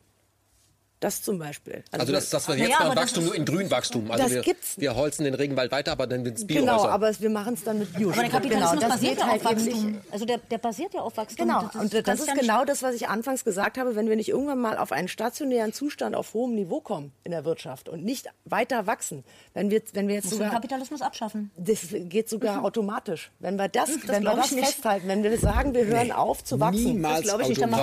Frau, Karas, und eine Frage. Wollen Sie die. Revolution? Nee, auf gar keinen Sie will, Fall. dass der Kapitalismus sich automatisch selbst abschafft. Aber ich möchte, wir sind jetzt ja an einem ich Das wäre schön. Haben Sie gerade noch was gesagt? fragen. Nee, habe ich nicht gesagt. Doch. Bitte. Nein, habe ich nicht gesagt. Darf ich? Ähm, äh, ja, die Dieter, an dich, äh, also ich muss dich einfach noch mal was fragen. Du hast eine großartige antikapitalistische Regel gehalten, da habe ich gedacht, na ja, Mensch, also wenn die Linkspartei nur annähernd äh, öfter mal sowas von sich geben würde, wäre es cool. Aber, aber ein paar Nachfragen dazu. Ja, und zwar, also du hast jetzt gesagt, Generalstreik und ähm, ähm, Sagt Oskar jede zehn Minuten. Ja gut, Also Oskar wenn vielleicht ja. überhaupt die Ähm, Linkspartei in einem Thema konsequent ist, finde ich schon, ist es in der Friedensfrage. Ja. Ja. Generalstreik ist verboten in Deutschland. Ja, aber Generalstreik ist verboten. also da ja, gibt's. Äh, nein, nein, aber meine Frage Ja. wäre, äh, wenn wenn du jetzt äh, das das alles gerne machen willst, ähm, was willst du mit einem Generalstreik? Also du sagst, du bist kein Kommunist und äh, du willst eigentlich äh, was was willst du denn Also die erreichen? Kommunisten haben auf deutschem Boden so viel Scheiß gemacht, dass ich mich so nicht nennen möchte. Fast bei jeder Entscheidung, wo sie einen Weg die haben. Denk mal nur dran, der Kaputsch, da putschen die Faschisten und die KPD-Führung entscheidet keinen Generalstreik, weil die äh, Regierung ja sozialdemokratisch Na- war. na ja, gut, das Dann ist eine die Partei, Sozialfaschismus-Theorie, wo sie die Sozialdemokraten mit den Nazis gleichgesetzt haben. Also ich will damit nicht in eine Reihe kommen, deswegen nenne ich mich nicht Kommunist. Gut, aber aber Sozialdemokraten haben- gegenüber der KPD ist jetzt auch nicht so ein super Nein, nein, nein, Ja, nein, aber nein, nein. nee, nee, Ja, nee, Entschuldigung. aber das waren ja keine Kommunisten. Also das Aber- würde ich jetzt nicht als also ja, haben aber sich ich als selbst so weil du jetzt bezeichnet. Fragst, wenn du fragst, was ich möchte als Ziel, die Vergesellschaftung äh, der, der Deutschen Bank und anderer Verbrecherorganisationen. Also nur der das heißt, sie müssen enteignet, Deutsche Bank, RWE, du kannst eine Reihe nennen, da ist meine Fantasie nicht so Okay. begrenzt. Okay, also eine aber Das ist ja schon mal Anfang, Sie ja. die, die am Unglück, die am Ja. Unglück Ja. anderer ihre Geschäfte an der Ja. tiefen Not Ja. und dem Unglück anderer ihre Geschäfte machen, denen gehören die Produktionsmittel aus der Hand genommen. Herr Dehm, wie? Ja? Okay, darf ich? Herr Dehm? Okay, also Sie wollen eine Vergesellschaftung, das klingt schön, das klingt danach verstanden. Großkapitals, ja, ja. wunderbar, Großkapital. Wie wollen Sie ausschließen? Nicht der kleine mittlere Nein, verstehe ich, wunderbar, Sie sind nicht betroffen. Also KenFM wird nicht enteignet. ich glaube, wer KenFM enteignen möchte und sieht, wie viel Arbeit es ist, gibt es ganz schnell zurück.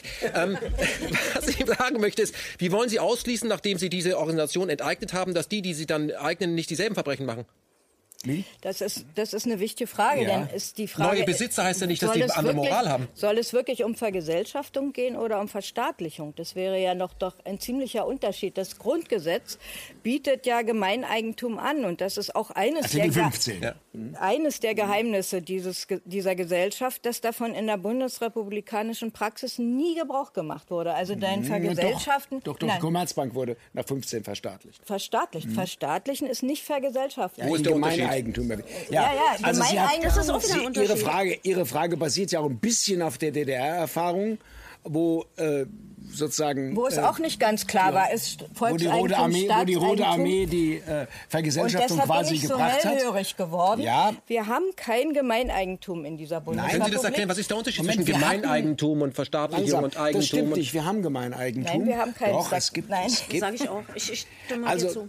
Ich frage mal ins Publikum, Hände hoch, wer glaubt, dass wir hätten das? Kein Arm oben. So, Okay. schon habe ich verloren. Also den, nein, der öffentlich-rechtliche Rundfunk zum Beispiel ist im Unterschied zum Privatrundfunk Gemeineigentum insofern, dass es eine öffentlich-rechtliche Institution ist. Ja, auch das Ich will ihn nicht hochloben. Ich will ihn nicht hochloben. Ich sage nur, privatrechtlich dass geführt. Das wir, glaub mir, wir haben nur Ja, äh, rechtlich du- gesehen laut BGB ist alles privatrechtlich Weißt du, in meiner in Partei habe ich folgendes Problem. Das hatte ich übrigens auch, und deswegen achte ich sehr genau jetzt auf deine Worte. Ja. Äh, Das hatte ich, Ich auch in der, das. das hatte ich auch in der, das stimmt. Das hatte ich auch in der SPD.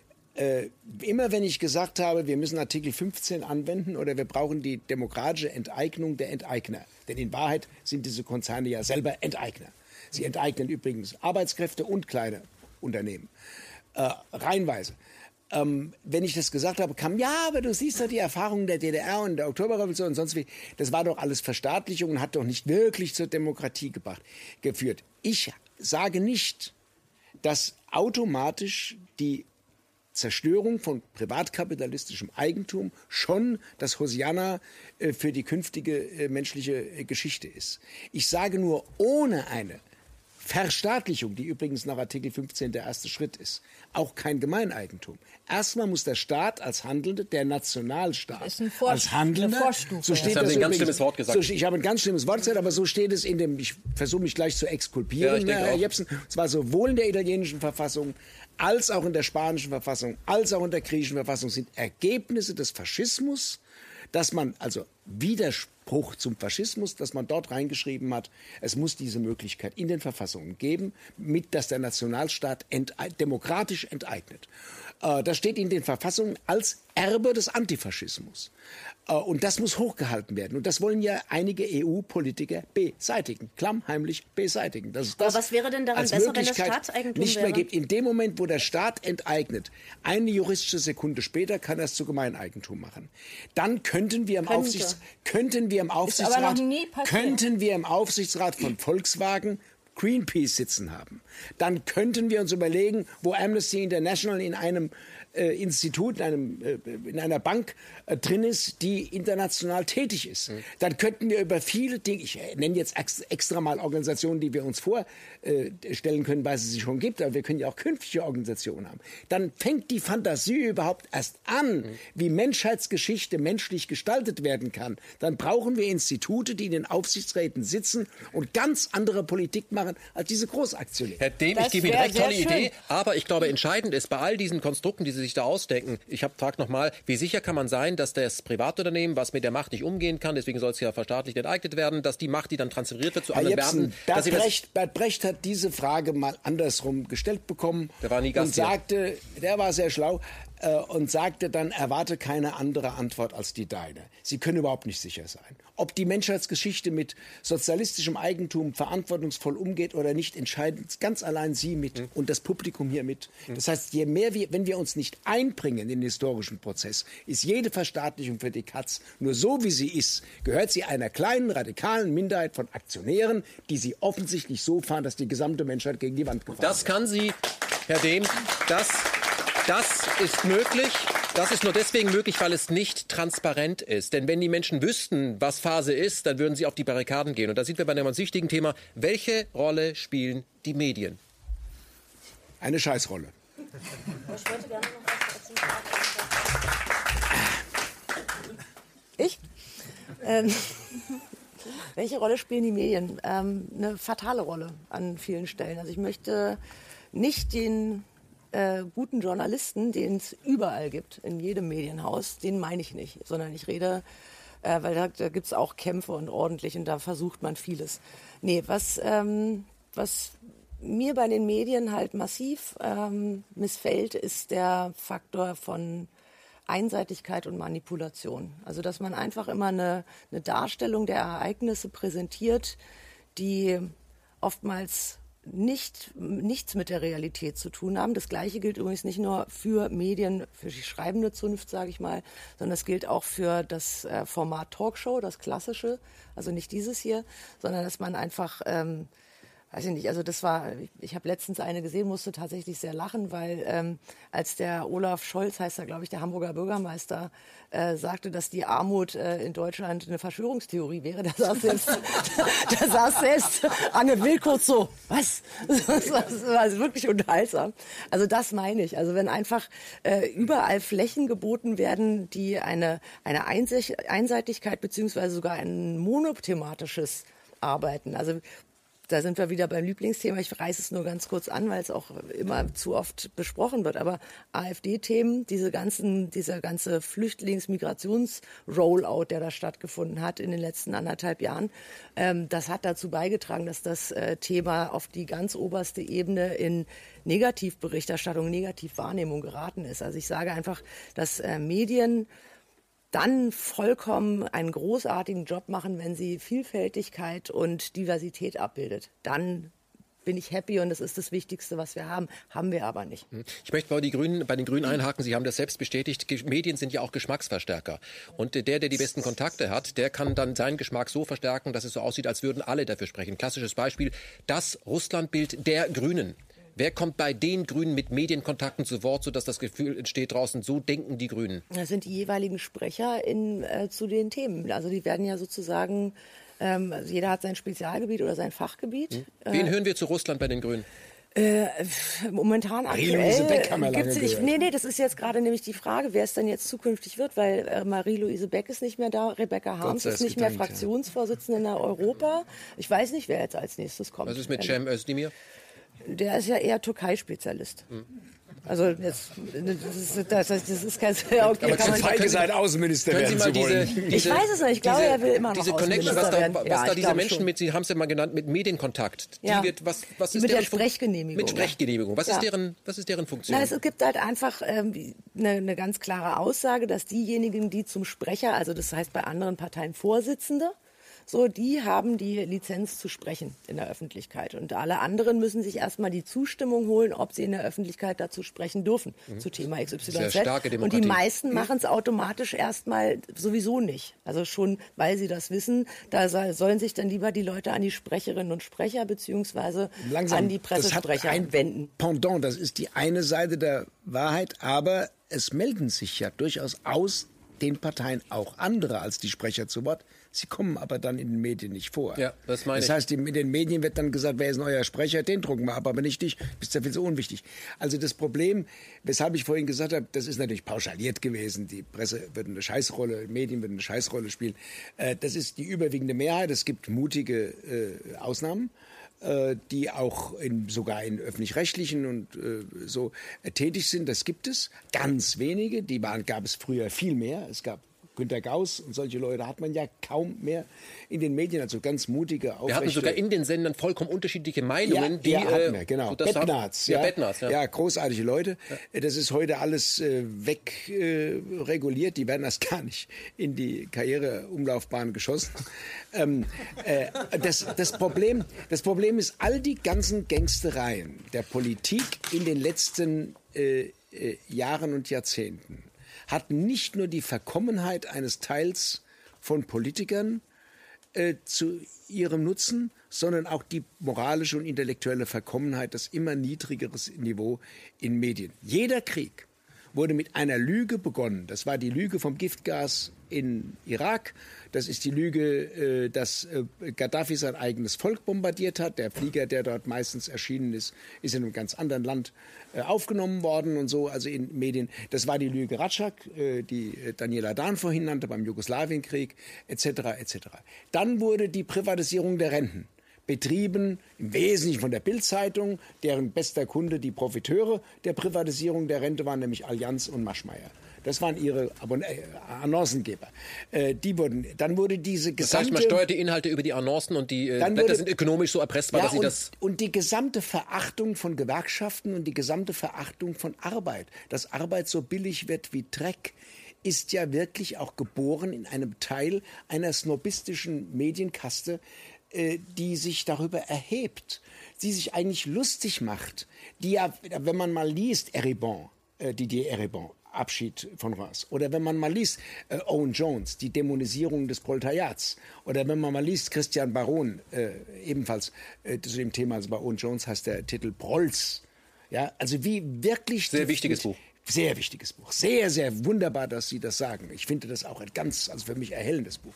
Will es nochmal wiederholen, weil es so erhellend ist. Äh, Owen Jones, Prolls, ja, über die Dämonisierung des Proletariats. Also wie der Gegenspieler des Kapitals nämlich die arbeitenden Menschen als Klasse, so zu Verachtung preisgegeben werden, so lächerlich gemacht werden, dass man am Ende dann nur noch die Nase rümpft und man spürt das Nasenrümpfen, das ist eine kulturelle Gentrifizierung, die stattfindet, ja. Und dann sagt man noch, ihr seid bildungsfern und versteht sowieso nicht, äh, was wir euch Kluges sagen wollen über die Lob, die tollen Sachen der EU, wie toll die EU ist, das versteht ihr alles gar nicht äh, und so, weil ihr so bildungsfern seid. Der Brexit ist von alten weißen Männern gemacht oder so dieses ganze dumme Zeug, was da in der Taz gelegentlich steht oder bei Spiegel Online. Alles dieses Zeug ist Verachtung der Menschen, die arbeiten. Und im Kern steht für uns als Linke, dass wir die Arbeit wieder achten lernen. Wer das nicht kann, kann die Demokratie nicht verstehen, weil eine Demokratie ohne eine aktive Arbeiterbewegung kann gar nicht lebendig sein. Mhm. Ich darf kurz ergänzen, es gab ja mal eine Zeit, als die, als die Presse vielfältiger war, weil sie nicht professionalisiert war, da gab es die Workers Press, da gab's, haben, haben äh, Fabriken ihre eigene Zeitung gehabt und dann kamen die Anzeigenabteilungen und haben gesagt, zu, ähm, wir bieten euch etwas und so ist die Pressevielfalt eben verschwunden und wir haben heute eben in dieser Demokratie eben eine Meinung, die kommt aus äh, sechs großen Kanälen, letztendlich aus den Vereinigten Staaten und diese Medienkonzerne sind parallelerweise auch noch Rüstungskonzerne. Ja. Die Frage ist eben, ja, ja, tut mir leid, äh, die schreiben dann für den Krieg und alles ist total alternativlos. Ich weiß es in Frankreich, also ähm, hier ähm, die Kollegen, die Mirage bauen, äh, der Konzern, äh, der hat 70 Gazetten und anderem Le Figaro. Also was erwartet man von so einem äh, Ding? Aber können wir, wenn wir zurück zum Thema, äh, alles Bluff, äh, wie demokratisch ist die Demokratie, können wir demokratische Tendenzen verstärken, also die repräsentative Demokratie durch eine echte Demokratie, können wir sie einführen mit diesen Medien? Na, ich möchte noch mal den, den, die unter, also vielleicht nochmal die Unterscheidung machen, die Medien, in den Medien, die heute laut und aktiv arbeiten, ist ganz, ganz viel PR-Agentur. Das, das meiste? Ist, ja, und das ist äh, auch mal eine wichtige Sache, die auch immer wieder mal in den Vordergrund gestellt werden muss. Weil der Journalismus, da findet der Ausverkauf statt. Also die Journalisten, die tatsächlich aktiv arbeiten, die verdienen kein Geld mehr. Und die gehen in die PR-Agenturen, weil sie eine ähnliche Ausbildung gemacht haben, um überhaupt noch Geld verdienen zu können. Möchte ich auch mal noch mal dazu sagen. Allein das Pentagon und, hat 27.000 PR-Berater. Eben, ja. genau. Oder in, in der EU. Äh, in und ein Brüssel unendliches laufen, Budget, muss man Genau, sagen. und in Brüssel laufen sie auch, äh, glaube ich, zu Zehntausenden rum. Deutsche Bank 3.800 so. Lobbyisten. Und die schreiben auch die Reden für Politikerinnen und Politiker. Also das sind auch PR-Leute. Das gibt teilweise, ähm, wenn, wenn der Redenschreiber für drei unterschiedliche Leute, die am Abend reden, die gleich, dass ein Mensch die Reden geschrieben hat, weil der die entsprechende Ausbildung hat. Und wenn die erste Rede gehalten ist, das hat tatsächlich schon passiert, ist er rübergerannt zu den beiden Folgerednern und hat die Reden ausgetauscht. Hat gesagt, du liest lieber das, es klingt besser im Kontext zusammen. Also sowas ist... Dieselbe, dieselbe Agentur lobt... Klingt ja nach unserem niedersächsischen Ministerpräsidenten. Frau Karas, dieselbe Agentur lässt später diese diese Rede, die gehört wurde, in einer anderen Zeitung besprechen als die Zeit, fantastisch. Zeitung, genau. Ja, die Zeit macht sowas. Ja, die hat genau. auch die Zeit. Ja. Also deswegen, ich will immer einfach da um diese, auf diese Unterscheidung noch hinweisen. Und dann möchte ich auch noch darauf hinweisen, dass ich gerade gesagt habe, Herr Özdemir ist der Türkei-Experte und zwar, weil er ist der prädestinierte Außenminister an der Stelle, wenn man Erdogan ärgern möchte. Das war der Hin. Also ich würde gerne auch mal was zu den Medien sagen, weil ich ja da drinnen äh, jetzt seit ein paar Jahren auch so reingerutscht bin einfach. Ja. Ähm, also es hat natürlich mehrere Ursachen, würde ich sagen. Ja, also es, es hängt nicht per se an den einzelnen Journalisten, dass die jetzt irgendwie ähm, ähm, nichts machen wollen oder so. Äh, erstmal muss man gucken, ähm, die Medien haben ja auch ähm, finanzielle Hintergründe. Ne? Also an äh, wo, wo hängen die? Also welche Interessen hat der Verlag, äh, der eine Zeitung macht? Wir haben hier wenige große Verlage, die zum Beispiel alle Tageszeitungen produzieren. Dann haben wir ein paar Nachrichtenagenturen, wenige, äh, die hängen überall rum und äh, da wird natürlich viel abgeschrieben muss noch nicht mal der also ein Chefredakteur vom, vom äh, Dumont Verlag oder so, der, ja. der hat natürlich nicht den Überblick, was in jeder seiner Zeitung steht. Kann ja? er nicht. Aber, aber dadurch, dass natürlich äh, auch da das kapitalistische Prinzip gilt in den Zeitungen, da wird auch an Personal gespart, es muss alles effizienter gestaltet werden. Da hat man in manchen Redaktionen, äh, das weiß ich einfach, da hängen äh, äh drei Redakteure rum, die sollen dann den ganzen Lokalteil bauen, dann, dann äh, haben die ein paar Freie angeheuert, die schreiben dann irgendwie auf Zeile für ein mieses Geld, äh, dass man da eigentlich nicht von leben kann. Also die können dann bloß von leben, wenn sie noch einen Partner haben, der noch Geld verdient und, und arbeitet. Ist wirklich so. Also, äh, Also Journalismus als Hobby. Ja, also da gibt's dann so 20 Cent pro Zeile oder sowas äh, bei manchen Tageszeitungen. So, die werden dann ausgenutzt bis zum geht nicht mehr. Die fahren dann durch die, durch die Dörfer, machen ihren Lokaljournalismus und dann sitzen da zwei, drei Redakteure, die dann, die, die dann den Lokalteil mit, äh, was weiß ich, acht Seiten oder so zusammenbasteln, jeden Tag, ja. So, ähm, und äh, also das, ähm, die Kapazitäten für Recherche selber irgendwo hinzufahren, das ist, es ist ja gar nicht mehr da und das will auch keiner mehr ausgeben, weil es müssen Ausgaben gespart werden oder, oder sollen Ausgaben gespart werden, dann hat der Verlag wieder Interessen, der muss Gewinne machen. Dann, Ja, dann, und der Zeitdruck. Ja, kommt genau. eine Nachricht. Da- da- dadurch wenn kommt ich der Zeitdruck, Nicht eine ja. halben Stunde, Ja. Wenn ich nicht eine halbe Stunde, kommt der andere Ja. Konkurrenzjournalist und ist früher da, also muss ich ganz schön, Es da wird irgendwas hingehuddelt. Ja. Und da wird Na abgeschrieben, klar. abgeschrieben, abgeschrieben. Aber Also natürlich auch die Digitalisierung, dass das eben über, über Ja, ja, andere Kanäle genau. weniger zu haben ist. Ja. naja, da kommt der Ticker dann und, und dann muss das so schnell wie möglich drinne stehen. Ich will der Erste sein oder wir müssen der Erste sein, sonst hat die Schlagzeile keinen Wert mehr. Also ich weiß es zum Beispiel, äh, wir haben dann äh, unseren Redaktionsschluss, wir sind noch sehr nettes Blatt, also wir haben äh, 17 Uhr oder so, da kommt dann nichts mehr rein. Ähm, und dann Wann kommt ihr elektronisch? Um kriege ich einen? Anruf von, hm? Wann kommt ihr elektronisch raus? Um wie viel Uhr? Äh, pff, äh, ist unterschiedlich, also glaub, 18, 19 Uhr, 18 so, Uhr, 18 man- Uhr, manchmal 18 Uhr, 18:30. manchmal schon 18 Uhr, wenn die schnell waren oder wenn irgendwie. Macht's Leistung. 17 Uhr, also bei aller Kritik, die ich gelegentlich an der jungen Welt habe, die Leistung ist gut. Ja, ja, ja, ja. Naja, aber es kam natürlich auch schon vor, dass ich jetzt so 10 nach 5 oder so nachmittags einen Anruf gekriegt habe, das und das ist passiert. Kriege ich nicht mehr unter. Ja, aber in, in den anderen Redaktionen ist das so, da, da sitzen dann, da haben die dann ihre Spätschichten, dann sitzen die da bis nachts auch noch vielleicht und, und hauen das irgendwie rein. Manche übernehmen das automatisch online, die ganzen DPA-Meldungen. Da wird ja nicht mehr überprüft. Also es wird das wenigste überprüft. Und, und wenn Man muss auch dazu sagen, um hier Schumann zu zitieren, der lange beim Spiegel gearbeitet hat, der hat ja auch mal darüber über die innere Pressefreiheit gesprochen. Man kann intern was regieren und weil es gerade wahr ist, aber der Blattlinie, die es ja eben gibt und den Gatekeeper, den Alpha-Journalisten nicht passt, wird es, kommt es nicht. Na, das also ist vorauseilender Gehorsam. Ja, da Also fängt ja die, da fängt es ja an. Was in dem Blatt nicht äh, ist, hat oft äh, den Grund, dass es nicht drin ist, nicht weil der Redakteur es nicht recherchiert hätte, sondern da ins oben sagt, bist du irre, mach mal nicht. Und wenn du dann zwei, dreimal sowas bringst, wirst du nicht bezahlt, fliegst du eben raus. Ja, na, weil er Angst hat, dann seinen Ja. Job zu verlieren Ja. oder da, für die nicht mehr schreiben zu können und so. Also das ist äh, eine eine Anpassung, die ist manchmal auch nicht mal wirklich hinterfragt. Aber, aber es gibt so einen äh, äh, so einen- so einen Kodex in jeder Zeitung. Da heißt es dann, na das darfst du nicht schreiben und das darfst du nicht schreiben. Also das, das ist auch nicht, das steht nicht irgendwo festgeschrieben. Das ist einfach so ein äh, Kodex, auf den man sich Ja. irgendwie geeinigt hat. Also mal so ein ganz billiges Beispiel, den gibt's ja sogar schon bei, bei, bei stinknormalen Wörtern. Also zum Beispiel in der Volksstimme durften wir niemals Samstag schreiben. Wir mussten immer Sonnabend schreiben. Das ist jetzt natürlich Blödsinn, aber das, das ist bei anderen Sachen auch so. Das ist auch äh, in der Politik so. Ja, also dass man, dass man Dazu haben wir eine Haltung. Ja, genau. Also ich kann mir vorstellen, dass es da den Kodex gibt, die Montagsdemonstranten beispielsweise von den Montagsmannwachen, ja, äh, äh, dass man die per se irgendwie äh, Verschwörungstheoretiker nennt oder so, also dass das damit reingehört, ne? Dass das keiner aufgeschrieben hat irgendwie, sondern es ist halt so. Wir machen das so. Wie machen Sie das, dass Sie ja sowohl für die junge Welt schreiben, als auch für KenFM? Ähm, naja, also äh, ich, ich Frage ich mich auch die ganze Zeit. Naja, ja, ähm, Welche Wörter dürfen Sie bei uns denn nicht benutzen? Ach, das, darüber möchte ich jetzt nicht. Nein.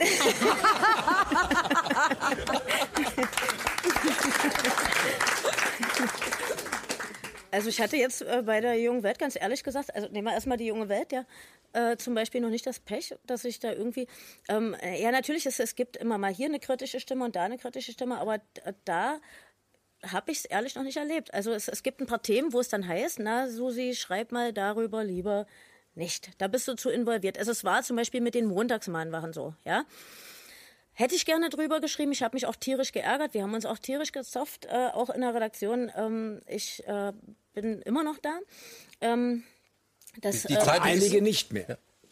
Äh, das war Gibt dann. auch Redakteure, die Ja. die nicht sind mehr dann, da naja, möchte- die sind dann freiwillig. Äh, Frau Bohner, ich möchte an dieser Stelle sagen, obwohl ich ja mit der Zeitung inzwischen Stress bekommen habe, oder die mit mir, so muss man es ja sagen, ich habe ja kein Problem mit denen, ähm, ich finde es trotzdem ist eine wichtige Zeitung. Ja, finde Weil ich jede auch. Zeitung, die eine Meinung vertritt, die nicht meine Meinung ist, ist eine sehr wichtige Zeitung. Äh, naja, Herr Jepsen, also man kann ja jetzt nicht auch äh, voraussetzen, dass in einer Zeitung alle die gleiche Meinung haben. Ja? Und, und das konnte ich zum Beispiel, auch wenn dem jetzt lächelt, ich konnte das, ich konnte mich mit den Kollegen unterhalten. Also wir haben da relativ solidarisch drüber gesprochen, auch wenn ich mich über vieles wirklich schwarz geärgert habe. Ich bin auch schon x-mal in die Luft gegangen.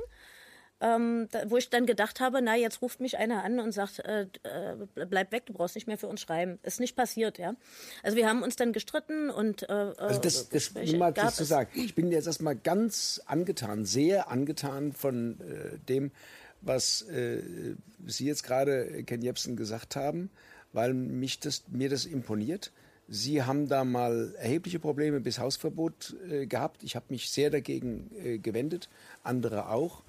Äh, und dass Sie sagen, das ist eine wichtige Zeitung. Ich habe das ähnlich auch in, mit meiner Bundesfraktion gemacht. Es gab einen Beschluss offensichtlich, bei meinem Parteivorstand keine Anzeigen mehr in der jungen Welt zu schalten. Und dann haben wir mit, ich glaube, 17 Bundesabgeordneten geschrieben, dass wir jetzt Anzeigen extra dort schalten werden. Und zwar nicht, weil wir keine Differenzen haben. Ich ärgere mich gelegentlich extrem, auch gerade über die Behandlung von Leuten, die beim Montagsmahn waren, gesprochen haben, dass die alle gleich auf den Kopf äh, bekommen haben und dass äh, Rainer Rupp dort äh, im Grunde genommen nicht mehr äh, schreibt. Der hat das in diesem Falle freiwillig entschieden. Äh, aber äh, dass wir sagen, dass eine demokratische Zeitung, die gegen den Mainstream und den imperialistischen Mainstream schreibt, trotzdem ein wichtiges Organ ist, und das haben Sie eben gesagt, und ich würde das auch auf andere noch anwenden. Also ich hielte hier ein gemeinsames, vernetztes Operieren, sich auch mal gelegentlich weniger Feindseligkeit zuteil werden zu lassen, jedenfalls für günstiger. Denn eines haben wir, einen, als Demokraten, einen gemeinsamen Gegner. Hm. Ähm, ich darf ich, hier ganz kurz noch einhaken, äh, ja. Frau Dahn, weil ich hier was erwidern möchte. Vielleicht passt es ganz gut. Sie können sich dann sich die Frage über, selbst überlegen, ob Sie da einsteigen möchten. Wenn Sie, ähm, wir hatten ja im Vorgespräch äh, auch uns darüber unterhalten, dass Sie Probleme hatten, oder haben mit Artikeln, die auf KenFM erscheinen, speziell von einer Autorin, die Sie vielleicht gleich selbst nennen können oder das auch lassen. Ich verstehe mich in diesem Fall ja als Verleger. Wir schreiben ja unten immer drunter, dass alle Artikel eben Meinungsartikel sind und dass sie nicht unbedingt die Meinung der Redaktion wiedergeben. Und ich bekomme jeden Tag eigentlich Anrufe, ja, wo jemand zu mir gesagt, also äh, jetzt, was der Herr Bröckers gerade über die AfD geschrieben hat, dann äh, ist jetzt Feierabend. Oder was Herr Dem da, das hast du übernommen, Link, da wieder Feierabend. Und ich sage immer als Verleger, ich möchte das Meinungsspektrum abbilden, was ich in der gesamten Presse nicht mehr sehe. Und nur weil ich etwas abbilde, heißt es nicht, dass ich dessen Meinung bin. Diese dämliche Kontaktschuld ist vollkommen absurd. Und ich finde, was wir unbedingt lernen müssen, und zwar in unseren Peer Groups, ja, in unseren Parteien, zu ertragen, dass es Verleger gibt, die das tun, was äh, journalistische Presse tun sollte, das Spektrum abbilden, ohne zu sagen, wenn er das abbildet, dann ist er auch, dann meint er das. Ich würde ja nie auf die Idee kommen, einem ähm, äh, Mordkommissar zu sagen, ich sehe Sie sauend im äh, dreckigen und schmutzigen Milieu bei der Mafia, Sie sind wohl Teil des Ganzen ja, sondern der ermittelt dort, ja, und ich sage dann, ich bin vielleicht sowas wie ein Sozialarbeiter mit Presseausweis, ich gebe dem Raum, aber das ist doch dann nicht meine Meinung, aber ich kriege jeden Tag einen Anruf, also jetzt ist Feierabend, dass du das ab, wenn du nur dieses, dann wär's aber jetzt auch noch das. Und ich glaube, das ist ein großes Problem in unserer heutigen Demokratie, dass wir es nicht ertragen können, dass jemand sogar im eigenen Lager eine Meinung hat, die von unserer abweicht. Und solange das so bleibt, wird das auch sich mit, mit dieser Wende wir müssen wieder ertragen lernen, dass es Leute gibt, auf die ich trotzdem zugehen kann. Ich kann auch auf einen Gauland zugehen, auch wenn Sie einen vielleicht Super-Gauland nennen, weil ich sage, okay, ich versuche, ich versuche dort einen gemeinsamen Nenner zu finden, weil ich glaube, ein Trick dieser Demokratie ist, dass wir sagen, also mit denen kannst du gar nicht. Die oder die, die sind da. Und die bleiben auch. Und wenn ich nicht rübergehe, wo ein großer gemeinsamer Nenner ist, ein großer gemeinsamer Nenner könnte zum Beispiel sein, bei aller Differenz, dass die Person für Frieden ist. Also gegen Krieg. Dann und wenn ich das gemeinsam ja, ja, ja, und, und, und das ist für mich vielleicht so ein, sogar ein Ausschlusskriterium und ich höre jetzt keine äh, Konfession an, aber selbst mhm. wenn der für Krieg wäre, ja, so, dann hätte äh, der Mann, der sich ans Kreuz hat nageln lassen, mit ihm trotzdem geredet. Und zwar gerade deshalb. So. Und das verstehe ich oft nicht, dass eine unglaubliche. Ich kenne den mit dem Kreuz. Ja, ja, klar. So, eine oder? furchtbare Hysterie herrscht, auch gerade, ähm, weil, äh, dass Sie jetzt zu Herrn Jepsen gekommen sind, also ich gebe Ihnen da eine Chance. Ich weiß nicht, ich bin nicht auf Bewährung draußen. Okay? Ich spreche nur mit Leuten, die vor vielen Jahren vom Wege abgekommen sind, auch, ja, die aber bei den Linken abgekommen sind und jetzt rechts gelandet sind. Und ich frage mich immer als, wann ist der vom Wege abgekommen? Und das ist oft eine Frage, die ich mir politisch stelle. Viele Leute, die heute rechts außen sind, kommen von den Linken. Von Maoisten. Warum ist das so? Und das interessiert mich. Das interessiert ja, mich. Das wollte ich nur an dieser Stelle mal ja, gesagt haben. Äh, ja, kann schon sein, dass auch welche Irgendeiner fragt mal, wo sind denn die ganzen Maoisten hin? Guckt auf die Rechte, da sind sie überall. Ja? Äh, ich ich komme gleich auf Ihr spezielles Programm zurück. Ich wollte nur noch mal sagen, ich bin auch überzeugt, eine andere Welt wird nur möglich sein, wenn wir andere äh, Medien haben. Ja. Mit diesen Medien geht es nicht. Und ich finde es aus der DDR kommt sehr bemerkenswert, dass jetzt unsere Medien, äh, selbst von jemandem wie Herrn Döpfner, als Staatsmedien bezeichnet werden. Äh, diese Nähe kommt mir bekannt vor. Äh, und ich frage mich, wo das herkommt. Also welche Abhängigkeiten da. Wir haben ja hier kein Politbüro. Aber offenbar sind die Abhängigkeiten doch sehr stark bei Journalisten, die Zeitverträge haben, die freischaffend sind. Äh, den schreibt niemand genau vor, aber sie haben ein helles Gespür, was in der Chefetage gesagt wird.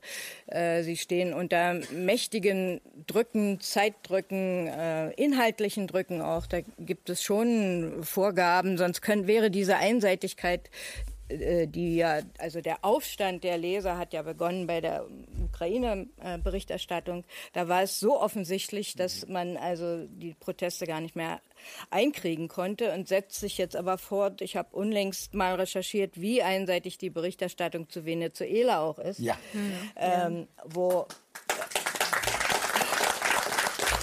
wo so getan wird, als ginge es da um Diktatur und Demokratie, um und, also äh, Unterdrückung und freie Marktwirtschaft, äh, dass da mal gesagt wird, dass da auch eine Opposition ist, die daran interessiert ist, das, was Chavez immerhin revolutionär eingeleitet hat zugunsten äh, der weniger gut situierten. Das, das waren jetzt, ja viele, das war, das ja war, das war die Mehrheit. Ja, die Mehrheit. Äh, das es Interesse ist, das jetzt rückzuabwickeln, diesen revolutionären Prozess. Ähm, solche Zusammenhänge gibt es nicht. Und äh, es wird dann immer berichtet, es gab über 100 Tote bei Protestveranstaltungen. Und es wird nicht gesagt, dass also auch diese Opposition sehr gewalttätig ist, dass die Leute anzündet, dass die äh, ein Anwalt, der kandidiert hat für die verfassungsgebende Versammlung, interessanter Vorgang, äh, dass der umgebracht wurde. Also dass ähm, der Oppositionsführer schon beteiligt war, Lopez heißt er, glaube ich, äh, damals an dem Putsch gegen Chavez, diesem wirklich äh, kriminellen mhm. Putsch. Mhm. Äh, all solche Nebeninformationen werden unterdrückt und man, man, man ist, wenn man auch die öffentlich-rechtlichen Medien in dem Punkt wahrnimmt, nicht in der Lage, sich selbst ein objektives Urteil zu bilden. Und das ist das eigentliche Dilemma. Wir haben Medien, die uns nicht mit den nötigen Informationen ausstatten, um ein souveränes Urteil sich bilden zu müssen. Da sind wir auch keine souveränen Bürger das hängt damit zusammen. Sei denn, man gibt sich die Mühe, eben in, in kleinen, in linken Medien, in alternativen Medien. Äh, und da komme ich vielleicht zu Ihrer Frage. Natürlich, ich habe Respekt davor, was Sie machen. Sie haben ähnliche Erfahrungen hinter sich, die, ich, die mir sehr bekannt sind. Also Dinge aus dem Zusammenhang reißen, unterstellen. Äh, wir haben auch eine, der Bernhard Schlink hat das mal in einem Essay so genannt, wir haben eine Kultur ähm, der Diffamierung. Ähm, also jeder fällt über jeden her. Äh, es geht eigentlich nur darum, dem anderen Unrecht abzusprechen. Wir, haben, wir pflegen nicht gemeinsame Ansätze. Ähm, warum melden sich denn so relativ wenig Intellektuelle zu Wort? Weil es eigentlich unerfreulich ist ja, du machst die richtige Handbewegung. Äh, und man sagt sich, äh, habe ich das nötig? Also allein sich ähm, also dazu zu entschließen, hierher zu kommen, das bleibt nicht ganz folgenlos. Ich mache es bewusst, ich mache es gerne. Ich schätze äh, die vielen ich schätze die vielen interessanten Leute, die Sie vorstellen. Äh, aber es ist auch ganz normal, manchmal ärgert mich auch was und äh, das erlaube ich mir dann auch zu sagen. Äh, vor wenigen Tagen habe ich einen, Artikel, den Sie wohl übernommen haben, nur äh, von Evelyn äh, Hecht-Galinski gelesen, äh, die gerade das, was sie verlangen, nämlich ähm, eine friedliche, einen friedlichen Umgang mit Problemen äh, nichts Kriegerisches äh, vorzugeben, dass das ihre rote Linie wäre. Ähm, das habe ich da nicht gefunden. Sie selbst bezeichnet sich ja als jemand, der rasend vor Wut ist.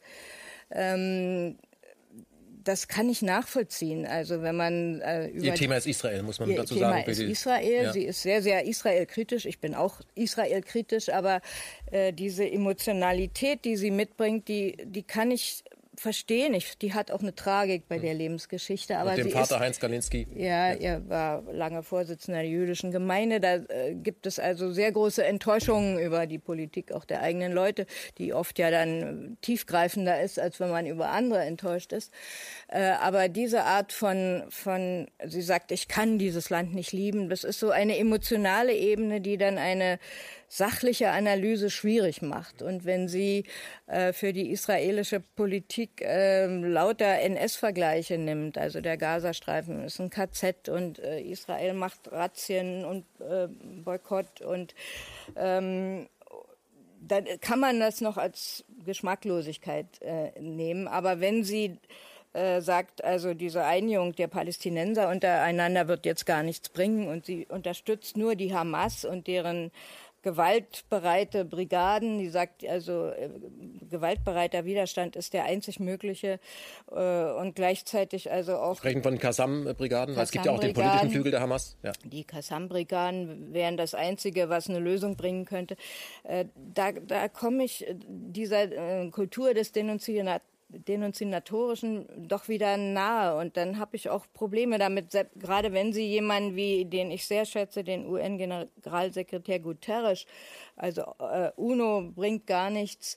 Äh, ich habe den Guterres erlebt, ich war Beobachterin bei der Münchner Sicherheitskonferenz in einer wunderbaren Rede in München, äh, wo er den bemerkenswerten Satz gesagt hat, ähm, unser eigentliches Sicherheitsproblem sind die politischen Eliten das politische Establishment. Ja. Das ist ein sehr krasser Satz und natürlich gab es da keinen Beifall. Nicht. Und diese Rede ist in, in, in München äh, nicht besonders gutiert worden, während die Rede des ähm, US-Verteidigungsministers äh, Tillers, der hat gesagt, und das war für mich der zweite Schlüsselsatz dieser Konferenz, ich komme gleich zu den Medien zurück, ähm, die, Na die Aufgabe der NATO ist, unseren Lebensstil zu sichern. Tja. Das, das ja. war mal sehr, sehr ehrlich, was ja. man auf so einer ehrlich. Konferenz gesagt hat. Wobei er seinen Lebensstil meint. Ja, den westlichen Lebensstil. Also. Naja, und das, naja, der ist ja nicht gleich von daher. Ja, ja, genau. ja, ja. Also ich, ich hatte äh, mit diesem Beitrag äh, echte Probleme und dachte, musste das nun sein, aber das ist kein Grund, nicht trotzdem herzukommen. Also und das der jüdische Staat ein Symbol des Grauens, so hieß der ja, Artikel. Genau. Allein die Überschrift und die Grafik dazu war auch grenzwertig. Also das ging mir zu weit, das war mir zu emotional. Äh, aber sowas muss man sich äh, kollegial sagen können und dann muss man trotzdem zusammenfinden. Ja, darf ich einen Satz, Sie dürfen sogar zwei Sätze dazu sagen. Einen Satz nur anfügen. Äh, ich finde, das muss man auch noch mal klarstellen. Äh, Daniela Dahn ist dafür bekannt, dass sie nie ein Blatt vor den Mund nimmt, dass sie eigentlich nie eingeknickt ist. Das sage ich mal, und zwar in zwei deutschen Staaten. Äh, wir sind, glaube ich, alle der Meinung, dass das, was Netanyahu hier macht, großes Unrecht auch im Sinne des Völkerrechts ist. Und Reicht weiß, das äh, großes Unrecht? ich weiß, das ist ein Verbrechen. Und ich weiß auch, und auch Verbrechen einschließt, äh, also großes Unrecht ist ja kein Widerspruch zu dem Begriff Verbrechen, äh, und auch äh, Antonio Guterres, also den äh, Frau Dahn angesprochen hat, der UN-Generalsekretär, den ich lange gut kenne, äh, sieht das ähnlich. Ähm, in dem Moment, wo ich aber den Gazastreifen mit Warschau gleichsetze, mache ich den Fehler zu verkleinern und auch zu verharmlosen, was die Shoah, was der Holocaust wirklich ist. Denn der, äh, der Gazastreifen ist ein wirkliches Verbrechen und die, um, der Umgang mit den Palästinenserinnen und Palästinensern durch die israelische Regierung schließt eine Menge Verbrechen ein, aber er führt nicht nach Auschwitz in die industrielle Vergasung, während der, äh, das Warschauer Ghetto in die industrielle Vergasung führte. Das ist noch ein Unterschied. Und wenn wir gut sind, Differenzierung ist immer auch der Dung für den Boden der Vernunft. Differenzierung. Dann halten wir dieses einzigartige Verbrechen der Nazis auch so, wie es ist, nämlich einzigartig, und dann müssen wir das auch zu einem Imperativ machen. Ich füge aber gleichzeitig hinzu, wenn ich Respekt habe vor den sechs Millionen ermordeten jüdischen Menschen, sollte ich vor den 27 Millionen ermordeten Sowjetmenschen auch einen Respekt haben. Das heißt dann auch, dass ich nicht jedem dahergelaufenen Propagandisten eigentlich gestatten sollte, zumindest in Medien, die ich mitfinanziere, äh, über die Russen irgendeinen Scheiß zu erzählen und zu einem neuen Krieg gegen die Russen aufzufordern. Das alles sind Lehren aus dem Zweiten Weltkrieg, das sind alles Lehren aus dem Antifaschismus. Wenn wir sie ernst nehmen, glaube ich, können wir uns auch viel glaubwürdiger gegen äh, manche äh, Medienmanipulierer stellen. Herr Dehm, bevor ich, äh, ich antworte ganz kurz, bevor wir zum Kern der Sendung mhm. zurückkehren. Mhm. Ähm, ich gebe Ihnen recht, was Sie da sagen. Nur wissen Sie, ich glaube, was, ich kenne Hecht-Kalinski, Evelyn Hecht-Kalinski sehr gut und sie bezeichnet sich selbst als oft eine Frau, die Schaum vor dem Mund hat, weil sie sehr wütend ist. Und ich verstehe auch warum. Bei der Biografie und so weiter kann ich das schon nachvollziehen. Und ähm, der Trick, den, darauf weist sie hin, der Trick, den Israel dauernd anwendet, ist, dass Israel sich selbst als einen jüdischen Staat bezeichnet. Sie selbst sagen das. Sie selbst bringen die Holocaust-Vergleiche ständig. Sie treten aus der UNESCO aus und jeder, der ist dann gleich antisemitisch und so weiter. Sie machen das die ganze Zeit als Trick, dass wenn sie Israel dann kritisieren, ja, dass sie dann sofort antisemit sind. Also sie selbst machen das. Und wenn sie das zitieren, dann wird, heißt es, das kannst du nicht machen, weil, aber wenn Netanyahu zum Beispiel sagt, übrigens, die Idee mit dem Holocaust war gar nicht von Adolf Hitler, das hatte hier der Mufti von Jerusalem. Ja, das geht schon durch. Ja, und dann, ja. so. Und die Frage, die ich mir stelle, ist, und das regt nicht nur daran auf, sondern viele Menschen in diesem Land regt das auf. Und es ist mit auch ein Erfolg, dass, äh, dass von antidemokratischen Parteien, äh, dass sie diese Bigotterie nicht mehr aushalten. Mhm. Wenn irgendwo ein Homosexueller in Russland attackiert wird, dann gibt es einen riesen Aufschrei bei den Linken, bei den grünen Demonstrationen von den so. Wenn irgendwo ein Kurde Probleme bekommt, dann sind sie alle da und so. Aber wenn seit 1948 Palästinenser rund um die Uhr verarscht werden, und da schreibt jemand mal in der Härte, mit der Distanz, dann ruft man mich an. Darf ich das mit den Kurden noch mal erfragen? Mein Eindruck ist, dass die Verfolgung äh, der PKK und das Stellen der PKK auf die Terrorliste eigentlich sehr geringfügig skandalisiert wird. Ich habe das Gefühl, dass ein Großteil der Medien eigentlich über den Terror der, gegen die PKK, deren Strategie ich nicht im Einzelnen äh, vertrete und verteidige, äh, doch sehr, äh, sagen wir mal, äh, äh, gulant umgeht. Aber Sie verstehen, was ich sagen möchte. Ja, die Menschen spüren schon, das dass, wir hier, dass wir hier mit zweierlei Maß messen. Ja, ich finde so. die Heuchelei, ich finde ja? das, ich, es, es, es ich gibt, ärgere mich drüber, ja. dass wenn die äh, NATO ihre Truppen an die russischen Grenze steht, dann genau zu diesem Zeitpunkt vor der russischen Herr Dem zurück nach Palästina. Der, der, Man verlangt von den Deutschen den, immer, dass wenn es um Menschenrechtsverletzungen geht, wir das ähm, adäquat und abgeschwächter ähm, betrachten, weil wir diese Geschichte haben. Und gerade diese Geschichte sollte sagen, dass wir es eben nicht tun. Nein, Gerade mit dieser Geschichte sollten wir Menschenrechtsverbrechen als Menschenrechtsverbrechen alles, bezeichnen. Alles das tun wir alles, in der deutschen Presse nicht. Alles richtig. Das tun wir nicht. So.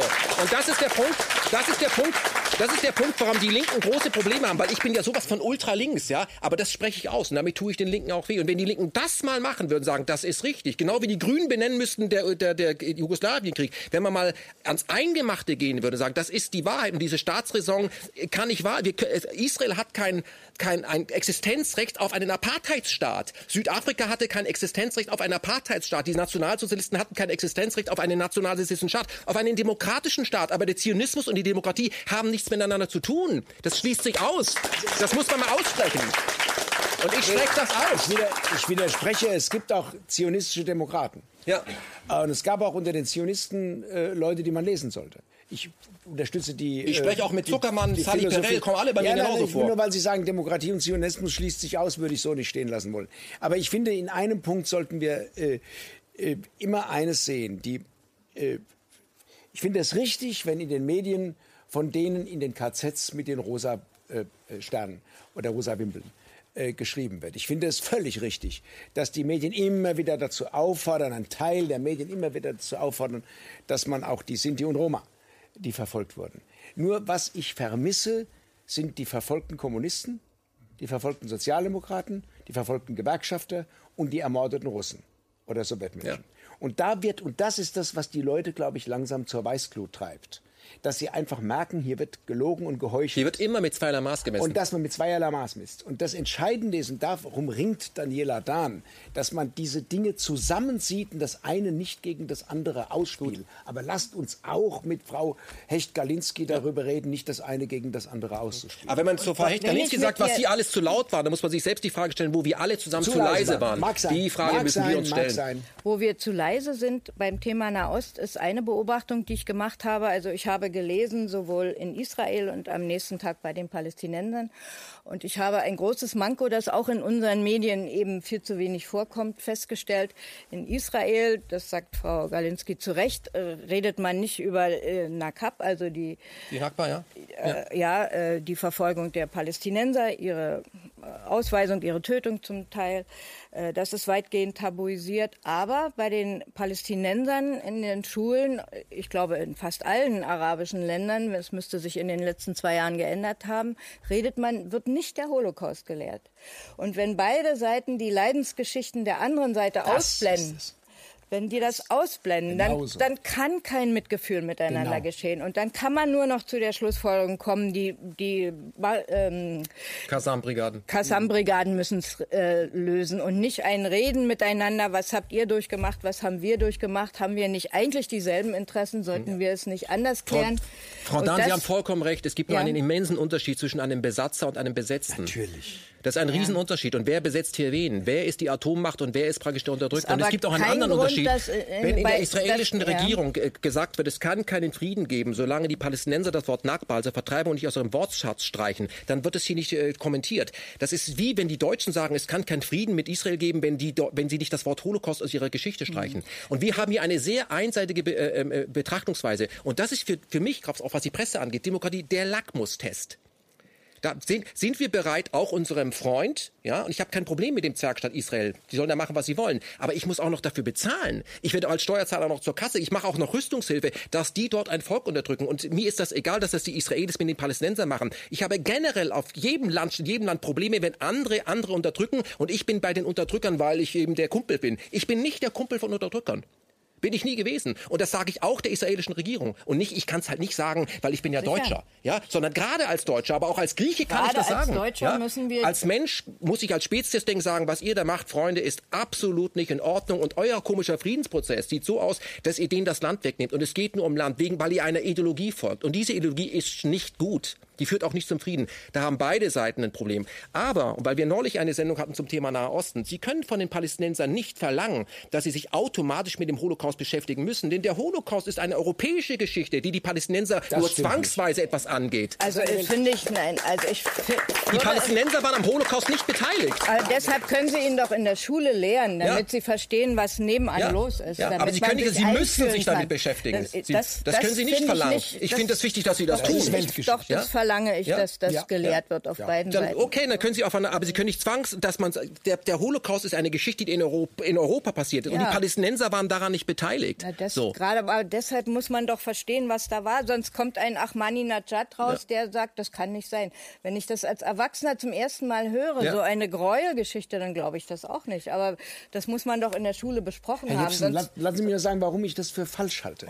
Ich bin in meiner Jugend mit Wildwestromanen, Davy Crockett und so weiter groß geworden. Ich habe nie gesagt bekommen, welcher Völkermord in den USA an Indianern und Indigenen vollzogen wurde. Ich habe das als Wildwestromantik verklärt. Und das machte mir manches Verständnis ganz schwer. Und ich finde, dass wir in der Geschichte, auch die großen Verbrechen, die in der Geschichte der Welt passieren, zu dem traurigen Welterbe hinzufügen müssen und überall lernen Menschen sich besser verstehen, wenn sie wissen, aus welchem. Wir wüssten, wenn wir wissen, wie die Serben behandelt wurden, mhm. zum Beispiel äh, im Dritten Reich von der Ustascha und von äh, den, der katholischen Kirche und dass da wurden 30.000 serbische Kinder mit dem Speer in, in Hintern gestoßen und wurden ermordet von Faschisten.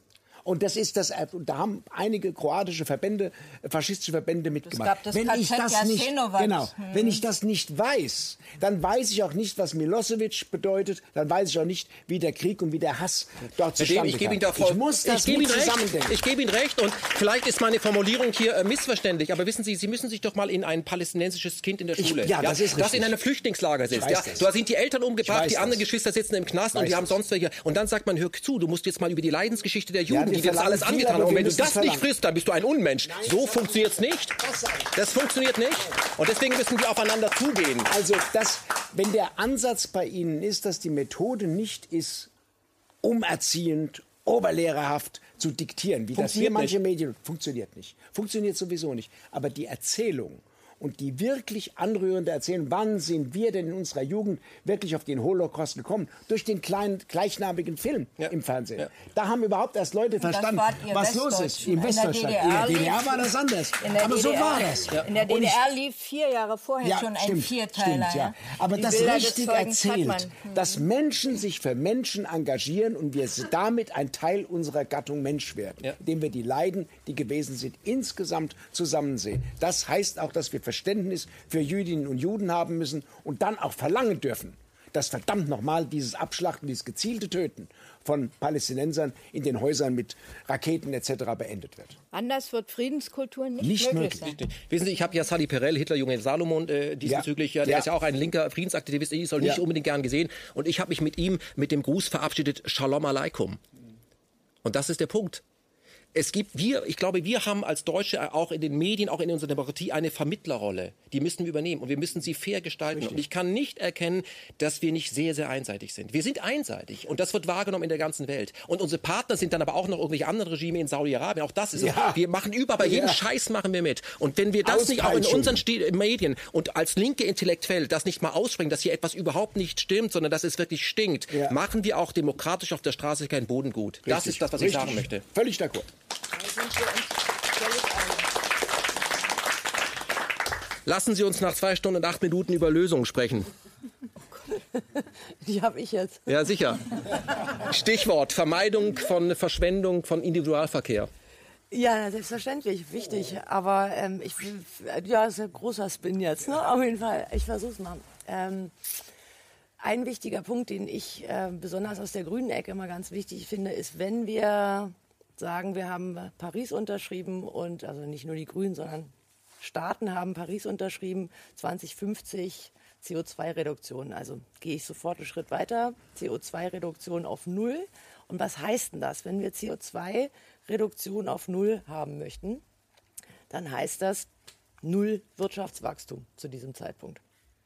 Das ist eine ganz einfache Gleichung, weil wenn wir irgendwann mal diesen Zustand erreichen möchten, uns mit sehr wenig Produktions, mit Autos oder sonst irgendwas fortzubewegen, wenn wir nicht mehr einen Haufen Müll in Containerschiffen mit fossilen Antrieben um die Welt fahren möchten, müssen wir uns in diese Richtung bewegen. Also ich, es gibt haufenweise Konzepte. Also das geht jetzt nicht nur um die, um die Gemeinwohlökonomie, sondern es geht, geht auch, gibt auch ökologische ähm, Teile diesen, in diesen Theorien. Und eins ist zum Beispiel die kontinentale Autarkie herzustellen. Das heißt, es muss nicht aus Südamerika oder aus Südafrika irgendwas nach Europa gefahren werden und umgekehrt. Es gibt, äh, es macht überhaupt gar keinen Sinn. Also es hat einfach. Also keine Ananas mehr. Nee, weil wir können die Ananas hier wachsen lassen in Europa, das ist kein Problem. Also. Also das ist tatsächlich, also technologisch, also das ist vielleicht auch, was man auch immer, vielleicht wäre auch mal eine allgemeine Schulung interessant für den Stand der Technik des 21. Jahrhunderts, für viele Leute, die Entscheidungen treffen, wie man zukünftig verfahren möchte. War jetzt nicht persönlich, sondern es ist einfach nur, wenn äh, viele Leute diesen Status einfach nicht haben. Also man, man sieht es immer wieder auf, auf Messen, wo halt Technologien, ich fange mal, sag mal sowas wie Blockchain-Technologie oder sonst irgendwas. Irgendwas wird dargestellt, was äh, zukünftig eine Erleichterung bringen kann kann, wenn es um die Möglichkeiten der erneuerbaren Energie, der Antriebssysteme, der Reichweiten von Automobilen und so weiter, wenn da der Status quo nicht das, was in der Zeitung steht, angeblich geht es alles noch nicht, wir brauchen Brückentechnologien, diese, ganzen, diese ganze Kampagne, die seit zehn Jahren läuft. Wenn, wenn das alles mal tatsächlich bekannt wäre, einer breiten Masse, dann hätten wir innerhalb kürzester Zeit A, eine Erneuerung in der, in der Energieversorgung, in den Transportwegen, in, den Agrar, in, in der Agrarwende. Wir hätten eine komplett veränderte Welt und wir hätten automatisch ein, ein Sinken von Wachstum, weil die Überproduktion nicht mehr notwendig ist, so wie sie jetzt gerade stattfindet. Und, danke. Und, ähm, also, kleine muss äh, Veto, aber das soll, haben wir ja vom Moderator gesagt bekommen, wir sollen widersprechen. Ja, ich habe ein Problem mit dieser Verzichtsethik, die mir so ein bisschen hab grüne. Ich nicht gesagt. Ja, es, es schwingt nicht Rotwein. Es schwingt für also mich ein bisschen. Erstens auch nicht, es schwingt für mich ein bisschen mit. Und ich möchte, das ich will, ist halt überhaupt darf nicht, ich nur einen, darf ich nur einen Hinweis, zu tun. Nur einen Hinweis geben. Es gab eine Zeit, in der die Grünen und auch die Linken und mhm. auch die Sozialdemokraten über Regionalkreisläufe mhm. äh, gesprochen haben. Das fand ich eine sehr, äh, eine sehr wichtige Zeit und auch finde auch, dass das wieder äh, zurückgeholt äh, werden sollte.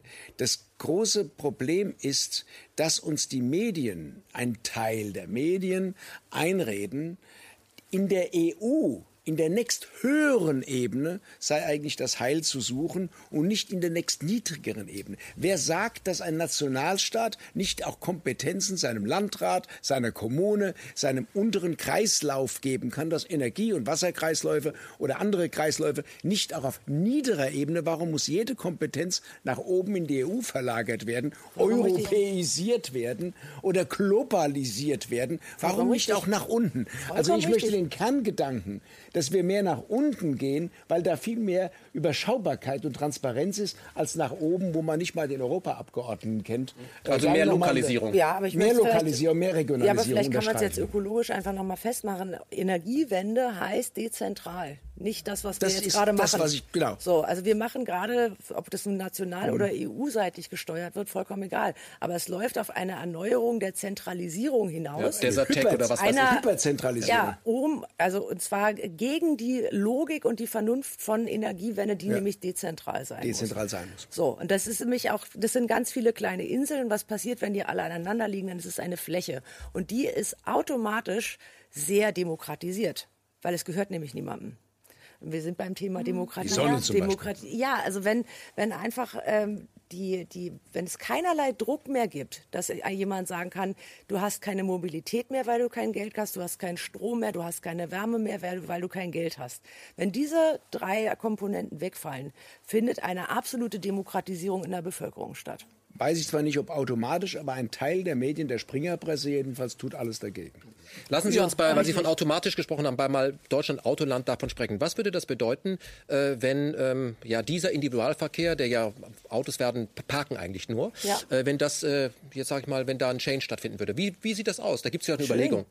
Also die Vorstellung finde ich ganz reizvoll. Also wenn ein Fünftel aller mobile, sagen wir mal Autos, Busse, LKWs und so weiter, ein Fünftel übrig bleibt, dann haben wir erstens äh, dann das, das Ganze auch noch äh, auf E-Mobilität oder irgendwas Vergleichbares, Regeneratives, auf jeden Fall Tonloses umgestellt wird.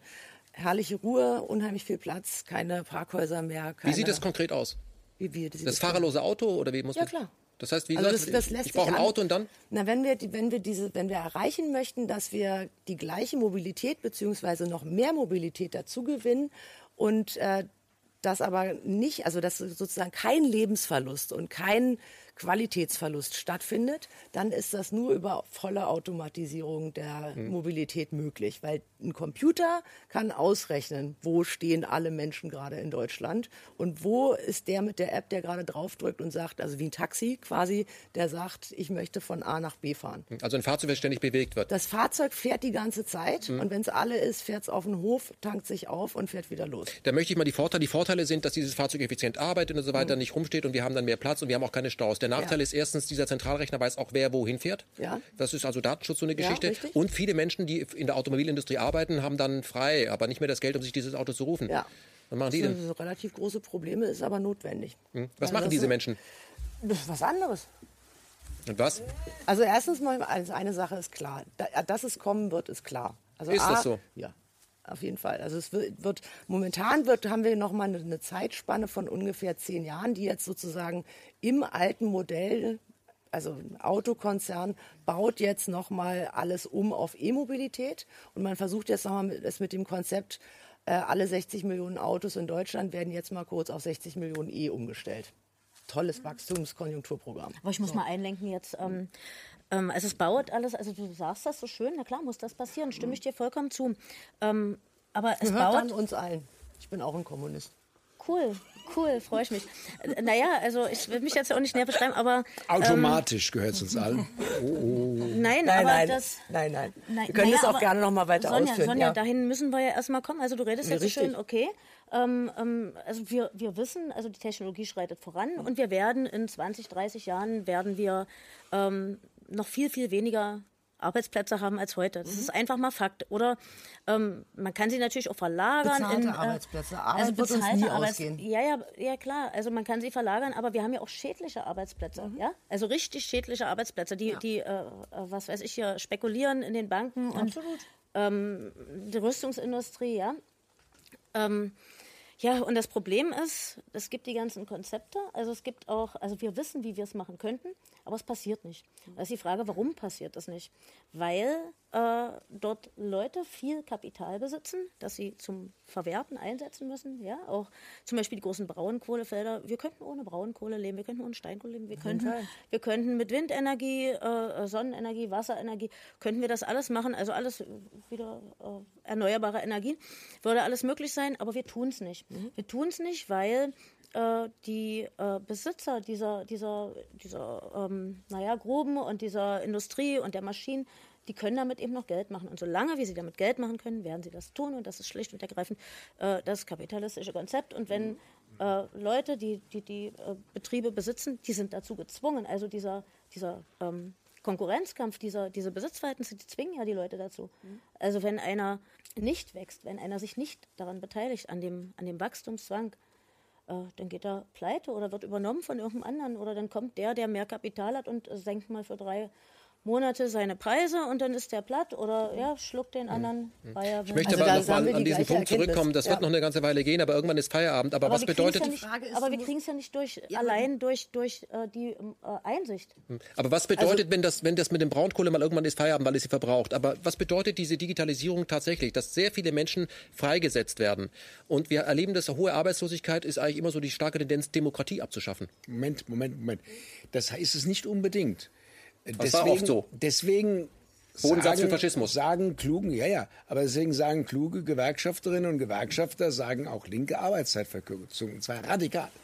Das heißt, die Arbeitszeitverkürzung heißt nicht, dass Leute freigesetzt werden, wie man so schön höflich sagt, eigentlich heißt es ja rausgeschmissen, ab, sondern genau. ist die Arbeitszeit so verkürzt, dass unser, ich war jetzt gerade äh, ähm, in Österreich beim, beim Camp der sozialistischen Jugend, war die kommunistische und sozialdemokratische Jugend in einem Sommercamp, und da war ein wunderbares Transparent, äh, und da stand drauf, äh, sechs Stunden Tag und sechs so geschrieben S-E-X. Nein. Ja, S-E-X, sechs Stunden Tag, damit das Feierabendbier nicht der einzige Höhepunkt bleibt. ich habe mich, ja, ich habe mich tierisch gefreut darüber, weil wir auch mal uns vorstellen müssen, was das denn bedeutet. Wir essen Pralinen beim Fernsehen, damit wir klar ja nichts versäumen. Wir wissen gar nicht, wie die Praline schmeckt und wir merken auch nicht, wie schlecht das Fernsehprogramm ist, Doch, weil wir beides das merken wir. Aber es wird etwas versüßt durch die Praline oder durch Crackers oder sonst was. Wir verschränken ständig Tätigkeiten und sogar Genussformen ja. miteinander. Wir kommen gar nicht dahin. Wenn wir Arbeitszeitverkürzung hätten, könnte das Genießen auf jedem Gebiet die sozialistische Jugend hat nur einen Hinweis gegeben Klar. mit dem Sechs-Stunden-Tag. Aber wir könnten das Genießen erheblich ausbauen und zu etwas mehr, glaube ich, damit auch Niveau beitragen, und auch in den zu Medien. Zu dem Genießen könnte auch gehören, mehr Zeit zu haben, zu sich denken. einzudenken genau. und da, nach dem ja. Denken sich einzubringen in die Gesellschaft. Genau. Einfluss zu nehmen. Denn genau. ähm, das, wir reden ja über Visionen, wie, was ja. man tun könnte, damit ja. die Dinge, die wir hier beklagen. Äh, man könnte es eben nicht, man kann es schon tun. Die zentrale Frage ist, ob also diese Demokratieform, die wir haben, äh, ob es mit der überhaupt möglich ist, ein, einen grundsätzlichen Wandel zu schaffen oder ob äh, diese Elite, die im Grunde die Macht hat, äh, wir erinnern uns an das Tucholsky-Zitat, sie dachten, sie waren an der Regierung, Sie dachten, Sie waren an der Macht, dabei waren Sie nur an der Regierung. Also die Trennung zwischen äh, Regierung und Macht, die müssen wir bei dem, wenn wir über Veränderungen nachdenken, schon immer im Hinterkopf haben. Und die Frage ist, ob, unsere, ob mit unserer Form der repräsentativen Demokratie diese Machtverhältnisse überhaupt zu ändern sind. Bisher gibt es dafür keinen Beweis. Mhm. Und ich bleibe dabei, dass das zentrale Problem, wenn wir über Veränderungen und Verbesserungen in der Zukunft nachdenken, ähm, die Kluft zwischen erster und dritter Welt, zwischen Nord-Süd ist. Das bleibt das zentrale Problem. Äh, und wenn du sagst, äh, das, das wird es nicht sein, weil das werden wir zubomben, dann muss es die erste. Ja, wir Auf nicht. Ja, ja, wir, wir der Westen. des Kapitals. Ja, aber dann muss die erste Pflicht linker Politik sein, genau das zu verhindern, dass das nicht passiert. Das kann man nicht zynisch hinnehmen und ja, sagen, so kommt's, also brauchen wir uns da nicht Also brauchen kümmern. wir hier trotzdem ein Subjekt der Öffentlichkeit in den imperialistischen Zentren. Es, mir ist viel zu schnell davon abgegangen worden, äh, Fluchtursachen wirklich zu bekämpfen. Ja, ja. Seitdem die Grenzen wieder dicht sind, ist mhm. dieses ganz Thema wichtige weg. Ziel äh, im Grunde schon wieder vergessen. Wir haben dicht gemacht und wir können da weiter treiben, Ja, und Frau Merkel wie, ist Mutter wie wir es Teresa, bisher genau. getrieben Hm. haben. Äh, Das ist für mich eine ganz wichtige Voraussetzung, damit sich was zum Besseren äh, ändert. Ähm, und ähm, das ist sehr die Frage. Sind die Fluchtursachen nicht eigentlich systemintern? Na klar. Äh, kann man die mit der jetzigen Logik überhaupt ändern? Also was man sofort ändern könnte, wäre kein Waffenexport mehr Richtig. in Entwicklungsländer. Also überhaupt gar keinen mehr. Einfach. Und zwar nicht nur in Krisengebiete, weil die können sich äh, auch über Nirgendwo. Strohmänner sofort von anderen Ländern wieder. Kein Waffenexport mehr, Genau. auch keine Foltergeräte, alles, was wir exportieren. Das wäre was, was möglich wäre, aber es wird nicht passieren, weil es widerspricht der Kapitallogik. Äh, und da können noch so sehr 80 Prozent der Bürger dagegen sein, äh, dann wird Demokratie nicht groß geschrieben. Also äh, die Kapitallogik setzt sich durch. Äh, und das bleibt doch meine Hoffnung, dass der einzige Lernprozess darüber stattfinden wird, dass Globalisierung, das muss das kann nicht nur das Kapital betreffen. Die sind perfekt in Globalisierung. Es muss unbedingt also jetzt auch die Lebensbedingungen der normalen Menschen auch in, in, in, in, in der dritten Welt, damit diese Kluft durch Globalisierung möglicherweise kleiner wird. Und das geht nicht in der jetzigen Logik. Also wenn wir nicht lernen und bereit sind zu teilen und äh, den, die Profitmaximierung als einzige Logik abzuschaffen, Das ist wird unsere das, Religion. gut, das ist noch ein Thema. Ich würde es als Sekte bezeichnen. Ja, äh, ich bleibe jetzt mal beim, beim Wirtschaftlichen. Äh, wenn wenn äh, wir, uns das nicht gelingt, dann wird die Welt im Chaos untergehen. Also mit Zerbomben wird es auf die Dauer nicht gehen. Das wird nicht funktionieren. Wir müssen es lernen, äh, teilen zu wollen, um, auch um unserer selbst willen. Und letzten Endes, glaube ich, müssen wir eine Welt anstreben, sehr weit äh, äh, entfernt vielleicht noch, in der jeder leben kann, wo er will. Also ich muss einen kleinen Widerspruch, Entschuldigung, Und damit das möglich ist, müssen die Lebensverhältnisse auf der ganzen Welt angeglichen werden. Und ich glaube, dass Globalisierung früher oder später das leisten wird. Also mein kleiner Widerspruch Ja. ist, wenn hier nicht gelernt wird im Land oder in anderen europäischen Ländern, wie man den äh, Zuckerbuden und Finanzhaien, Großkonzernen und Großbanken das Geld wegnimmt, wird es auch international nicht zu einem Teilen kommen. Sie sprechen doch von einer. Ja, da darf ich, da darf ich äh, doch mal hier in die Runde werfen zum Schluss dieser Runde, weil die zweieinhalb Stunden sind dann doch schon voll. Und wir machen eine kleine Pause und machen dann nochmal zweieinhalb Stunden. Nein. Ähm, wie wär's mal mit einer Finanztransaktionssteuer? Sehr gut. Klar.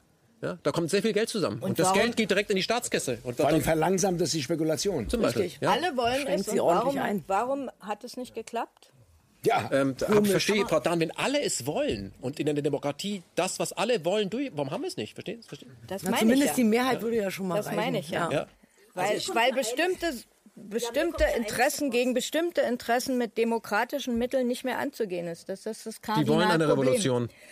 Wahrscheinlich dann. Also, Also demokratische noch- Mittel, Ich hab- Mittel- gesagt. demokratische Ähm, Mittel werden doch gar nicht Ich habe ausgeschöpft. ein, ich hab ein, nur ein kleines Problem. Wenn wir sagen, das System und bevor wir nicht das gesamte System über Bord geworfen haben, werden wir auch keine Verbesserung erzielen. Ich will nur sagen, der Rüstungsexport in der Kanzlerschaft von Willy Brandt war so niedrig wie sonst in der bundesrepublikanischen Geschichte nicht. Hab ich Und gesagt, genau da, Dieter, etwas, da sehe ich dein Problem. Da sehe ich dein Problem, weil äh, ich denke, ähm, also du hast immer zu vom Staat und der Staat müsste und der Staat könnte. Also ich habe es mir jetzt ein paar Mal aufgeschrieben, immer wenn du gesagt hast, der Staat, wir sollen das verstaatlichen und das ist dann irgendwie gut. Also das Vergesellschaften, habe ich gesagt. Du hast gesagt vergesellschaften, aber im äh, Nachhinein kam raus, du meinst eigentlich erstmal, wir sollen es erstmal Nein, verstaatlichen. nach Gesetz muss erst der Staat vergesellschaft, äh, Naja, enteignen ja, ja, ja, und dann klar. kannst du Ich vergesellschaften. habe das schon verstanden. So ist das logisch vom, vom aber, Rechtlichen her. Aber glaubst du denn tatsächlich, dass der Staat vergesellschaften wird? Er wird es nicht tun, weil es nicht seine Aufgabe ist. Der, der, der Staat wäre doch doof. Also man muss auch mal gucken. Äh, ja, wenn der das, wenn der das seinen Bürgern äh, übergibt, ja, also wie soll das dann gemeldet? Also es ist, wird nicht passieren Kann einfach. ich nur zustimmen. weil es wird nicht passieren. Es ist bisher es wird nicht passieren, weil der passiert, Staat nicht die Aufgabe hat. Der ganz Staat wesentliche Interessen verstößt. Also Der die, die, die in dem Darf Staat ich- die ich stellen, die das bestimmen, Darf die ich mal zu Ende reden? den Darf ich auch mal zu Ende reden? Darf ich auch mal zu Ende reden? Ähm, naja, der Staat, äh, der hat die Interesse oder äh, äh, also das Interesse auf diesem Boden hier, auf deutschem Boden, also unser Staat jetzt, äh, den Kapitalismus zu managen. Er managt das und das sehen wir auch. Und das, was im Staatseigentum ist, nehmen wir mal an, Theater. Theater im Staatseigentum. Ja, gibt staatliche Theater, da kann auch der arme Schlucker nicht hingehen, da kann der Niedriglöhner nicht hingehen, da kann der Obdachlose nicht hingehen, da kann, äh, da wird der Obdachlose rausgeworfen. Also es ist ja kein Eigentum für alle, ja. Äh, auch staatliche Wohnungen die kosten Miete, richtig viel Miete und die kann eben nicht jeder bezahlen. Also bei uns haben sie staatliche Wohnungen gebaut, die kosten irgendwie, also für die Provinz ist das viel, 7,50 Euro kalt. Äh, da kann ein Hartz-IV-Empfänger oder die alleinerziehende Mutter kann da nicht mehr rein. Also es ist schlicht äh, völlig wurscht, ob es staatliches Eigentum ist oder privates Eigentum ist. Der Staat managt doch das genauso. Also er ist doch ein kapitalistischer Akteur. Er ist ja kein, kein, kein, keine Organisation, die jetzt sagt, oh, wir machen jetzt hier. Das ist kein das Gegenpol. Ist alle, also es ist kein Gegenpol. Ne, es ist ein kapitalistischer Player. Also es gibt äh, natürlich die Unternehmer, die, die, die, die Großkonzerne, die. Ja, es gibt ja diese Public-Private Partnerships, auch die, die dealen da zusammen. Ja, ja, ja, gibt's auch. Der Staat und die Kommunen. Ich widerspreche hier vollkommen. Können jederzeit, die können jederzeit Wohnungen privatisieren, nein, nein. ohne uns zu fragen, weil es eben kein Machen, sie auch. Machen sie auch. Ein, das ist ein wirklich äh, ein Linksradikalismus, fällt mir schwer, das bei äh, dir zu sagen, Daniela, ist ein Linksradikalismus, mit dem ein Teil äh, auch der Maoisten, wie Herr Barroso, der dann an die Spitze der EU kam, sagten, Moment, wehre mich dagegen als Maoist. Ja, ja, ja, ja, ich weiß, aber so ist es gewesen, kein Staat mehr. Das heißt, er hat den Staat so verdammt, und zwar so in pauschal, dass er sagte, no nation, no border. Hier hat niemand äh, keinen ich Staat sag gesagt. Jetzt, ja, Moment, wenn der, Staat, wenn der Staat nur ein kapitalistischer Akteur ist, kann man ihn auch abschaffen. Nee, aber, in, das ist aber, richtig, aber in dem Staat gibt es einen Sozialstaat, einen Rüstungsstaat, einen Repressionsstaat und eben auch einen Rechtsstaat. Naja, es gibt verschiedene... Rechtsstaat heißt das. Nein, ein Rechtsstaat.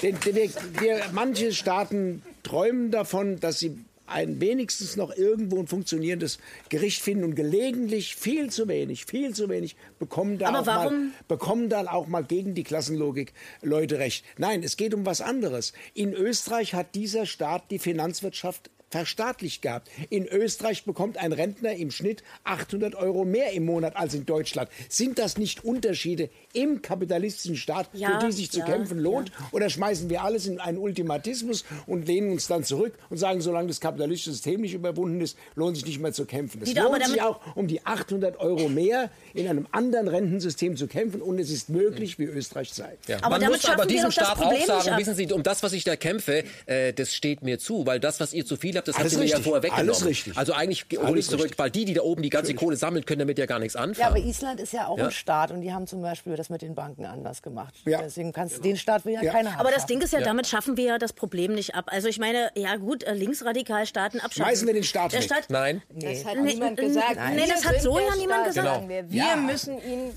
wir müssen nee, das sage ich auch nicht. Da, da, möchte ich die auch, also, also der Staat an sich, man muss ihn ja angucken. Also wenn, wenn jetzt jemand glaubt, und das glaube ich eben nicht, man könnte den Staat jetzt dazu bringen, irgendwas Gutes zu tun oder man könnte ihn vielleicht so äh, übernehmen, also was weiß ich, dann, dann setzt man eben vernünftige Leute in die Position und die machen das dann einfach. Das ist ja Irrsinn, also dann kann ich gleich eine Revolution machen. Ähm, also jedenfalls ein Staat als, als Repressionsinstrument, also er ist ja, er ist ja im Prinzip, dient er dazu, das Eigentum zu erhalten. Ja, aber wessen Eigentum?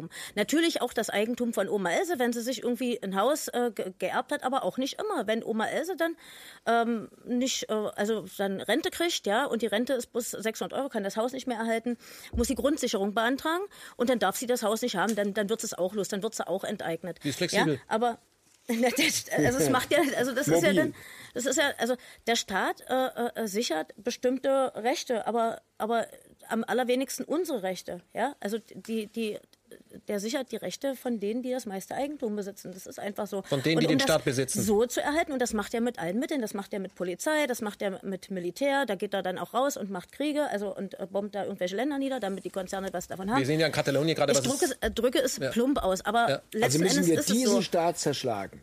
Würde ich sagen, ja, am Nein, Ende ja. Nicht. Doch. Nein, ich glaube, das ist die, die alte, falsche leninsche Herangehensweise. Ansonsten bin ich ein großer Fan von Lenin, muss ich gleich dazu sagen. Aber in Staatenrevolution hat er dieses so beantwortet, wie er es selbst als Staatsführer dann äh, ganz anders gemacht hat. Das heißt, der Kernpunkt ist, der Staat ist in sich so widersprüchlich, dass sich erst einmal die ökonomische Grundlage, das heißt das Großkapital entmachten muss, indem eine Bewegung entsteht. Das ist doch schon eine ist eine große, nein, das ist es noch nicht, ja. ist eine große demokratische Fängt Bewegung da, damit. ist dieser Staat plötzlich ganz anders. Aber wenn die Leute sich nicht selbst ermächtigen, etwas tun, wenn sie nur in der Ecke sitzen und Fernsehen gucken und sagen, was können sich da in der Talkshow äh, ändern, dann wird der Staat ein, eine Bedrohung für die Menschen. Das also wenn Leute sich doch. selbst einbringen, Selbstermächtigt, ja, das ist ja keine Aber ich kann doch nicht sagen, der Staat ist Ziel. festgeschrieben, das Ziel. Instrument der herrschenden Klasse, sondern das beeinflussen wir mit. Ja, das ist ja die aber Aufforderung zur Selbstermächtigung. Das aber ist ja keine Zustandsbeschreibung. Ja? Also was, was tut der Staat jetzt? Der Staat baut äh, soziale Rechte ab. Äh, seit, äh, seit den äh, Ende der 70er Jahre baut der soziale Rechte ab. Da wurde soziale Eine tiefe Resignation, die aus ähm, Ihren Worten spricht. Ja, ist es. Naja, also. Aber aus der Resignation lässt sich doch keine Kraft gewinnen. Nein, ich will sagen. Alleine also, meine ich. Äh, doch. also, Sie sind die fröhlichste Resignierte, die ich kenne. Gut. Ein, ein, du bist ein pessimistischer Optimist. Ja, genau, vielleicht bin ich, ich das. Ich weiß es nicht. Gegen Ende ein positives okay. Beispiel, äh, was ich gerade aus Irland gehört habe. Dort wird jetzt äh, mit Bürgerversammlungen gearbeitet. Die da werden Leute ausgelost, die auf zunächst lokaler Ebene mhm. die Geschicke mitbestimmen können. Und da wurde ein Lkw-Fahrer interviewt, der ganz euphorisch war, dass er zum ersten Mal im Leben gehört wurde, dass er mitreden kann, dass er was versteht. Er muss das lernen. Jetzt, es ging auch um Verkehrswesen und er war wie ein ausgetauschter Mensch. Also das meine ich mit Staat erobern. Es, es reicht nicht zu sagen, wir sind das Volk. Was denn für ein Volk? Eins, was sich alles gefallen lässt, sondern eins, was sich einmischen will. Eins, was dabei sein will. Und deshalb äh, müssen eben die Demokratieformen überdacht werden, wie sehr viel mehr Bürgerbeteiligung äh, sei es durch sowas, sei es durch räteähnliche Strukturen, über die wir heute noch gar nicht gesprochen ja, haben. Sehr gut, finde ich auch. Ähm, ja. äh, äh es kann nicht sein, dass das das letzte Wort der Demokratie genau. ist, wenn wir äh, es nicht schaffen, Bürger wirklich sehr viel mehr zuzuhören, sie einzubeziehen, sie mitentscheiden zu lassen, sie auch fähig zu machen dafür ähm, dann äh, sehe ich mit dieser Demokratie wirklich schwarz und dann gelingt es gerade nicht, äh, dass das Allgemeinwohl das zentrale Kriterium ist. Jetzt ist das zentrale Kriterium Maximalprofit und Wachstum. Äh, und das kann es nicht sein. Das geht auch nicht mehr lange gut, ja. Das, das geht schon lange nicht mehr gut. Ja, äh, wenn es nicht gelingt, durch mehr Einbeziehung von Bürgern zu definieren, was Gemeinwohl ist und das als zentrales Politikziel äh, nicht der Staat steht für Gemeinwohl. Der Staat müsste für Gemeinwohl. Dann, ja. dann ist es, dann sind wir das der Staat, wenn das geschafft ist. Mhm. Auf der Straße. Ja, ja. Und ich möchte Frau Karas, ganz kurz. Ähm, ich gebe Ihnen absolut recht. Mein Lieblingswort ist ja da die Selbstermächtigung. Die Selbstermächtigung kommt nicht von draußen. Das ja. finde ich ja so das, äh, sag ich mal, äh, das Tragische in Katalonien, dass man dann vorher, die einem vor ein paar Tagen zusammengeschlagen hat, äh, bittet um, äh, bitte nicht mehr zusammenschlagen, mich freilassen. Man muss sich seine Freiheit nehmen. Man muss einfach sagen, Entschuldigung, wir sind jetzt unabhängig, ja, und nicht sagen, ähm, den, den, der einen zusammengeschlagen hat, kann ich nicht unabhängig sein. Die Antwort hat er vor fünf Tagen schon bekommen. Aber ich glaube, wir müssen, wir haben noch gar nicht über Bildung gesprochen, vielleicht können wir das am Ende noch tun. Ich meine, wie möchte ich ähm, äh, einen neuen Staat aufbauen, wenn in der Bildung schon die Konkurrenz einzog, eingezogen ist? Wir haben es ja heute mit einem Bildungssystem zu tun, wo sich der Schüler, der Student als Konkurrent erlebt. Wie, wie wollen wir denn da die Kurve? Wir sehen, also diese, diese, also wir reden hier von einer Solidarität, der Mensch ist ja solidarisch, wenn er auf die Welt kommt, wird er sofort in den Arm genommen von jemandem, den er eigentlich nur von Ihnen kennt. Also da geht es schon los, ja. Und ja, so sieht's aus. Und dann wird er auch, so ist es. Aber dann wird ihm sofort das neue Programm aufgespielt, jeder gegen jeden. Und dem Menschen ist das ja auch angelegt, dass er eben, äh, sage ich mal, solidarisch ist, es sei denn, es betrifft ihn. Das ist in der Säuglingsforschung alles bewiesen. Aber wie schaffen wir es, dass wir wieder ähm, Solidarität in die Bildung bringen und nicht nur Konkurrenzkampf? Die bessere Note setzt sich mal durch, fit gemacht für den Markt. Wie, wie kriegen wir das hin?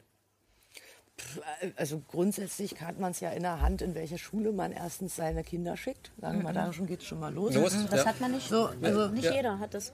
Nicht jeder. Und das ist jetzt wieder dieser, dieser, dieser. Äh, also es ist für mich ein elitärer Standpunkt. Also ich möchte mal kurz. Okay, dann ja. hat also nur mal kurz. Es hat nicht jeder. Auf dem also, Papier hat man es in der also Hand. Also ich, dann, aber okay. materiell nicht. Oder? Okay.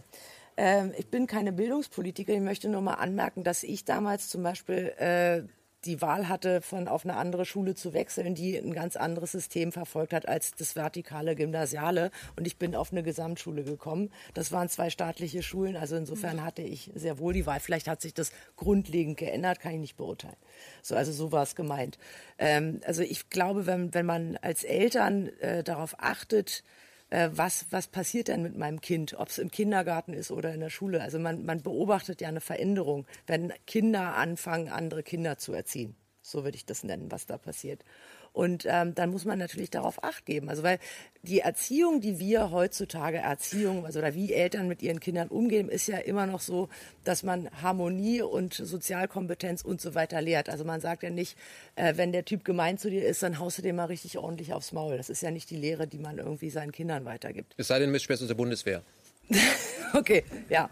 Also, nee, aber ich glaube, also natürlich, also mein, ich bin großer Fan davon, dass man ähm, Schulfächer oder so wie sie heute existieren, äh, komplett erneuert und verändert. Ich bin der Meinung, dass man ab der ersten Klasse sowas wie Kommunikation und Psychologie lernen sollte. Also auch, auch um zukünftig einem Manipulationsrahmen entgegen treten zu können. Auch wie der, Medien funktionieren? Ja, natürlich. Das gehört alles dazu. Und das können auch Kinder schon verstehen. Also auch, es gibt ja auch Kinderpsychologie und Kinderkommunikation. Das gibt's ja alles. Und insofern, ich würde sogar so weit gehen, wenn man jetzt damit anfangen würde, zum Beispiel ab 2018, dass man die ganzen Eltern, die jetzt die sechsjährigen Kinder in die Schule bringen, die müssen auch mitgehen. Weil das hat keinen Sinn, wenn nur die Kinder das lernen und die Eltern nicht. Also es muss irgendwann mal so, so eine Bildungsoffensive stattfinden, was äh, diese momentan für eine kleine Gruppe zur Verfügung stehende Ausbildung von Kommunikation und PR-Agenturen äh, muss der gesamten Bevölkerung im gleichen Maße zur Verfügung stehen. Wenn wir diesen Punkt noch nicht erreicht haben, haben wir große Schwierigkeiten, weil man immer wieder manipuliert werden kann.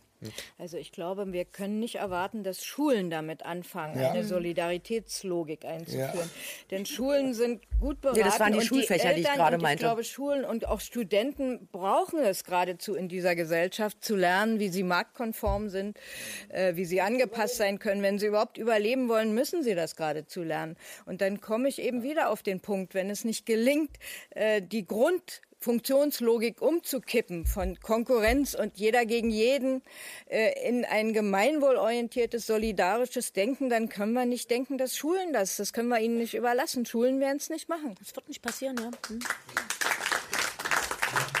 Ich bin mal gespannt, wie ihr alle am Tisch hier die Kapitalismus zum Sturz bringen wollt, wenn nicht demokratisch, aber gut.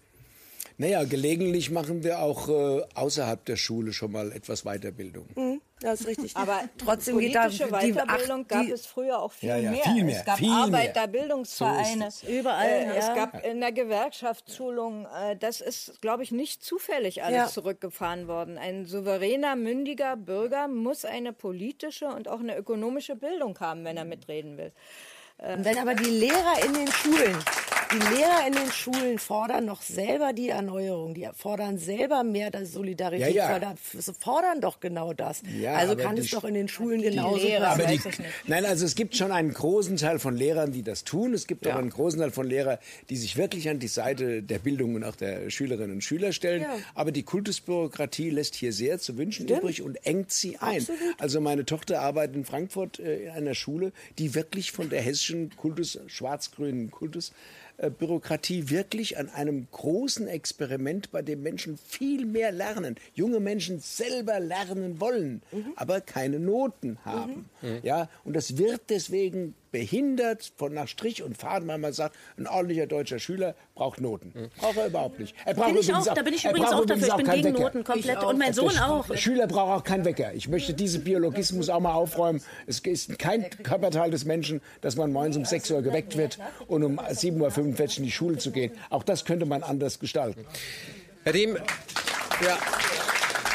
Ich äh, möchte zum Schluss dieser Runde nur noch äh, sagen, was ich halt auch immer wieder feststelle. Meine Kinder zum Beispiel, also meine 14-jährige Tochter, die hat, wurde ich angerufen von der Schule, weil die wollte ähm, bei Weltkunde, wie das sehr fachlich, ständig über die NATO reden. Da riefen mich die an und die wussten nämlich nicht, wer die NATO ist. Mein Lehrer wusste es nicht. Dachte ich, okay, ich weiß nicht, ob das die richtige Schule ist, aber okay, das ist dann passiert. Also, aber was ich halt auch feststelle, dass ähm, sehr viele Kinder in den Schulen dort quasi fit gemacht werden für den Markt und dann, wenn sie aus der Schule rausgehen, äh, ein Opfer dieser Wohlstandsverwahrlosung werden. Also nur weil man gebildete Eltern hat, heißt es noch lange nicht, dass die Kinder verwahrlost sind. Ich glaube, wir leben heute in einer Gesellschaft, wo man den Kindern alles bieten möchte an materiellen Werten, aber man vollkommen vernachlässigt, ihnen für die Zukunft zu sagen, warum sie überhaupt älter werden sollen.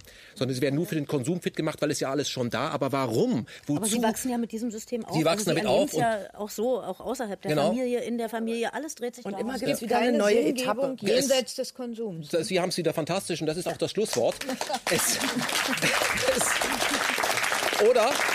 Na, Natürlich gibt es eine Sinngebung jenseits des Konsums, aber äh, diese Sinngebung müssen wir als Gesellschaft hier, die wir, die Unzufriedenen sind, die aufbrechen, uns natürlich, äh, wir müssen uns selbst aufmachen, wir müssen uns selbst ermächtigen, indem wir es einfach machen, indem wir einfach aufstehen. Ich glaube, Rückgrat haben, wir haben es ja und das einfach machen und äh, das können wir auch. Und ich glaube, wir sollten nicht warten, bis es uns so reicht, äh, dass wir dann sehen, was andere tun, die dann eben sich als braune Horden oder wie auch immer Horden äh, gebären, sondern wir sagen, wir wollen das verhindern, indem wir auch, bevor das passiert, äh, versuchen eben diesen, diese, diese Suppe, die da ja brodelt, in ganz Europa brodelt sie. Wir sehen es ja, ne? überall äh, sehen wir es ja. Überall das vielleicht sollten wir noch mal sagen, was wir als Sinn heute hier sozusagen zustande gebracht haben. Also welche Ideale? Frieden, hm. Gemeinwohl, Solidarität. Arbeitszeitverkürzung. Genau. Unbedingt. Bildung. Selbstermächtigung. Selbstermächtigung. abschaffen. Und Toleranz in der Presse. Toleranz, ja. Ich bedanke mich ganz herzlich fürs Kommen. Das Thema der große Bluff, wie demokratisch ist unsere Demokratie? Sie haben alle noch äh, ein kurzes Schlusswort. Äh, Susanne Bonat, bitte, wie demokratisch ist unser System? Oder anders gefragt, was wünschen, was wünschen Sie sich? Was würden Sie tun? Sie haben jetzt mal die Macht, Sie sind jetzt mal Angela Merkel.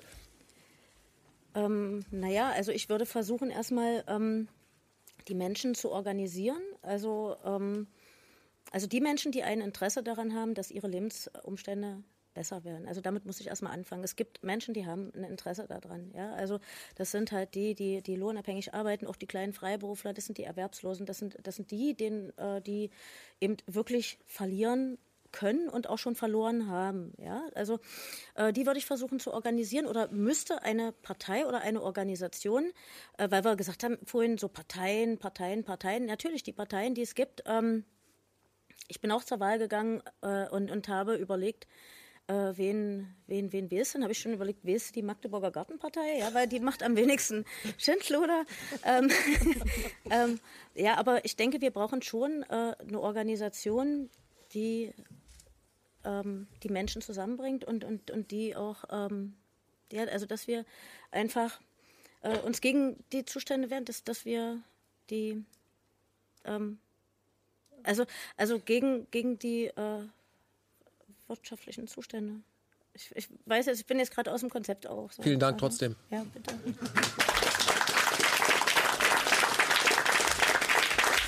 Frau Karas, Sie haben äh, Politik gemacht, dann wieder aufgehört, aber sind ja trotzdem politisch aktiv. Äh, was sagen Sie als Unternehmerin? Was brauchen wir? Also ich kann, möchte nur noch mal sagen, geht in die Politik. Es fehlen, glaube ich, drei Generationen junge Leute, die nachgekommen sind, die die Machtfrage gestellt haben, die sich äh, engagiert haben in den Parlamenten und äh, die es macht ganz viel Spaß. Es ist ein großartiges Erlebnis von Selbstwirksamkeit. Also man hat in der Kommunalpolitik, wenn man, äh, wenn man da sitzt, wir waren bei den Räten, da sitzen ganz viele Leute, die sind überhaupt gar nicht Mitglied in irgendwelchen Parteien, sondern die sind sozusagen vor Ort in ihrer Region einfach bekannt durch ihr Engagement. Das ist eine ganz andere Art. Man hat mehr Macht als irgendein Investor, der gerne irgendwas vor die Tür bauen möchte, weil er muss an dir vorbei, an deinem kleinen Stadtrat, muss man mal drüber nachdenken. Also ich kann nur empfehlen, diese Machtfragen zu stellen und sie sich zurückzuholen, damit wir irgendwann in die demokratischen Verhältnisse kommen, die wir brauchen, um tatsächlich große Veränderungen angehen, angehen zu können. Vielen Dank für Ihr Kommen. Daniela Dahn, auch danke für Ihr Kommen. Ich möchte nochmal auf das Buch hinweisen. Wir sind der Staat, für mich auch einer der Augenöffner, weil Sie eben von verrechtlichen Privilegien äh, sprechen. Und wie gesagt, es ist bereits in der Gesetzgebung festgeschrieben, dass da ganz massiv nach oben verteilt wird. Ähm, wie würden Sie es angehen? Ohne Revolution? Das ist ja auch eine Definitionsfrage. Äh, das Kernproblem, über das wir heute geredet haben, also laut Grundgesetz ist es angeblich so, alle Gewalt geht vom Volke aus, aber sie kehrt nie zu ihm zurück. Äh, und deshalb muss daran was geändert werden. Und ähm, so sehr wir beklagen, dass unsere Mittel begrenzt sind und dass Wahlen natürlich nicht reichen und dass mehr Abstimmung, mehr Basisdemokratie, wobei ich auch als Volksabstimmung also nicht das ideale oder einzige Mittel sehe, eher was ich erwähnt hat mit solchen Bürgerversammlungen, dass wir weiter dranbleiben äh, über Veränderungen der Demokratie nachzudenken, die möglich sind. Macron, das fand ich sehr interessant, der hat die Hälfte seines Parlaments mit Nicht-Parteileuten besetzt. Das wird hierzulande selten erwähnt. Das ist eigentlich auch ein neuer Politikstil. Naja, Macron. Der, ja, der neue ja, Stern. Ja, ja, ja, ja, Aber das ist ein interessanter, du bist auch nicht so dafür, wenn, wenn jenseits ja, von genau. Parteien, Richtig. jenseits von Parteien denken. Das, das fand ich einen interessanten Punkt bei ihm. Äh, und ähm, ich bleibe dabei, diese Gesellschaft bietet immerhin Möglichkeiten, äh, politisch aktiv zu sein. Auch dieser Tisch hier ist eine der Möglichkeiten. Und ich sage, wer nie versucht hat, sich einzumischen, soll nicht behaupten, es ginge nicht. Vielen Dank für Ihr Kommen.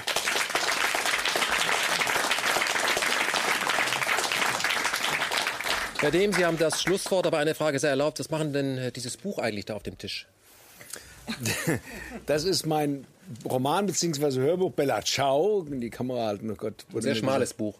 Ja, das Buch ist das, das Buch. Das ist ein Roman, ein Liebesroman über die antifaschistischen äh, Partisanen äh, im Zweiten Weltkrieg. Äh, und Peter Sodan und auch Konstantin Wecker haben hier mitgewirkt an diesem Hörbuch, das jetzt zu einem Hörbuch zu machen. Zum äh, Schlusswort. Also wir, die wir im Bundestag äh, sitzen, können vergleichsweise wenig, wenn nicht auf der Straße endlich mehr Druck entsteht. Ja. Wir sind ziemlich alleine. Das können Sie ruhig nochmal also sagen. Bei gutem Willen. Ja, bitte nochmal. Also ich sage mal, ich sage, das, was im Bundestag möglich ist, ist so ein Spielraum, wenn nicht draußen in der Gegenöffentlichkeit äh, wie es Bourdieu genannt hat, oder in der äh, Streikkultur der Gewerkschaften oder sonst wo mehr Dampf entsteht. Wenn die Rentnerinnen und Rentner sich alles gefallen lassen, am Ende noch die Parteien wählen, die ihnen die Rente kürzen, dann können sie sich auch nicht beschweren. Sie müssen auch wirklich was tun äh, gegen die Rentenkürzungen und auch die, die daran äh, profitieren. Also es muss auf der Straße mehr Druck stattfinden. Ob das am Ende eine Revolution ist oder ob wir die Kraft, also die Kraft haben zu einer demokratisch-revolutionären Überwindung dieser imperialistischen Verhältnisse. Äh, das weiß ich nicht. Vielleicht reicht es nur für Reformen. Ich kann das für mein Leben jetzt mit 67 Jahren nicht mehr äh, prognostizieren. Aber ich weiß, dass ich immer in der Offensive auch eine Verteidigung habe.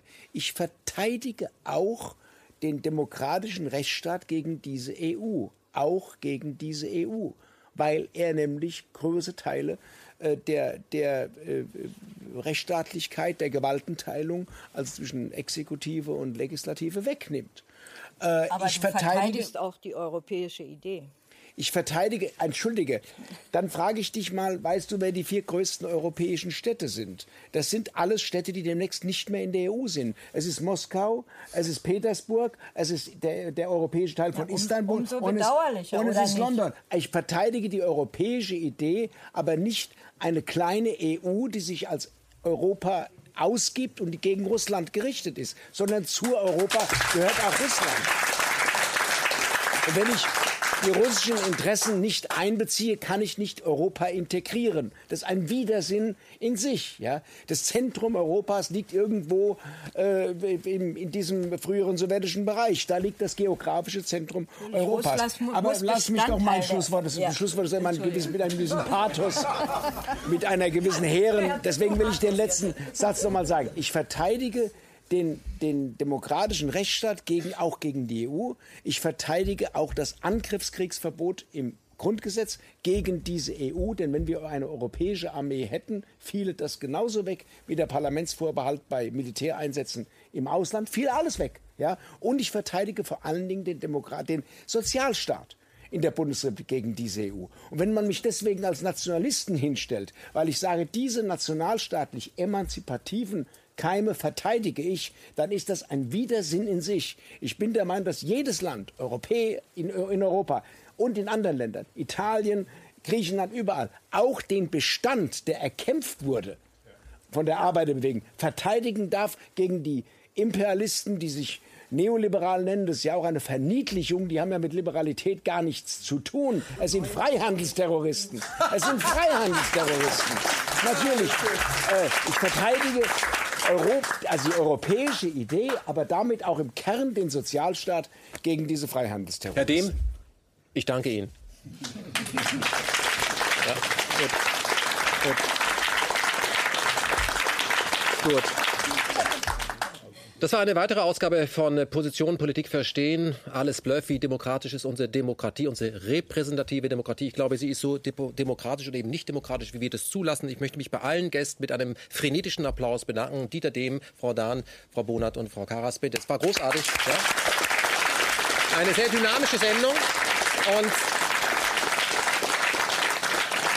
natürlich äh, haben wir das Thema auch nur angerissen. Das ist ja viel zu äh, tief und hat auch viel zu viele Ebenen, um hier dann sagen, ah, jetzt habe ich das Rezept. Also das ist eine Formel eben nicht. Aber ich glaube, was wir gelernt haben bei allem, was hier am Tisch stattgefunden hat, haben, ist, ähm, man hat ja oft das Gefühl in unserer Demokratie und auch in Europa, dass wir ähm, ohnmächtig sein. Aber ich glaube, man ist immer nur so ohnmächtig, wie man das selber zulässt, dass man ohnmächtig ist. Und wenn man sich erhebt, dann hat man einen anderen Standpunkt, eine andere Perspektive. Und wir sollten vor allem sagen, wir können uns gemeinsam erheben, aber nicht gegeneinander, sondern miteinander in die richtige Richtung. das kann nur eine Richtung sein, in der Krieg absolut nicht mehr in Frage kommt ein friedlicher Weg in Europa und wir sollten diese europäischen Werte, von denen wir dauernd sprechen, wir sollten sie auch in unsere Außenpolitik tragen. Das wäre sehr wichtig. Mein Name ist Ken Jebsen und meine Zielgruppe bleibt der Mensch. Vielen Dank fürs Einschalten.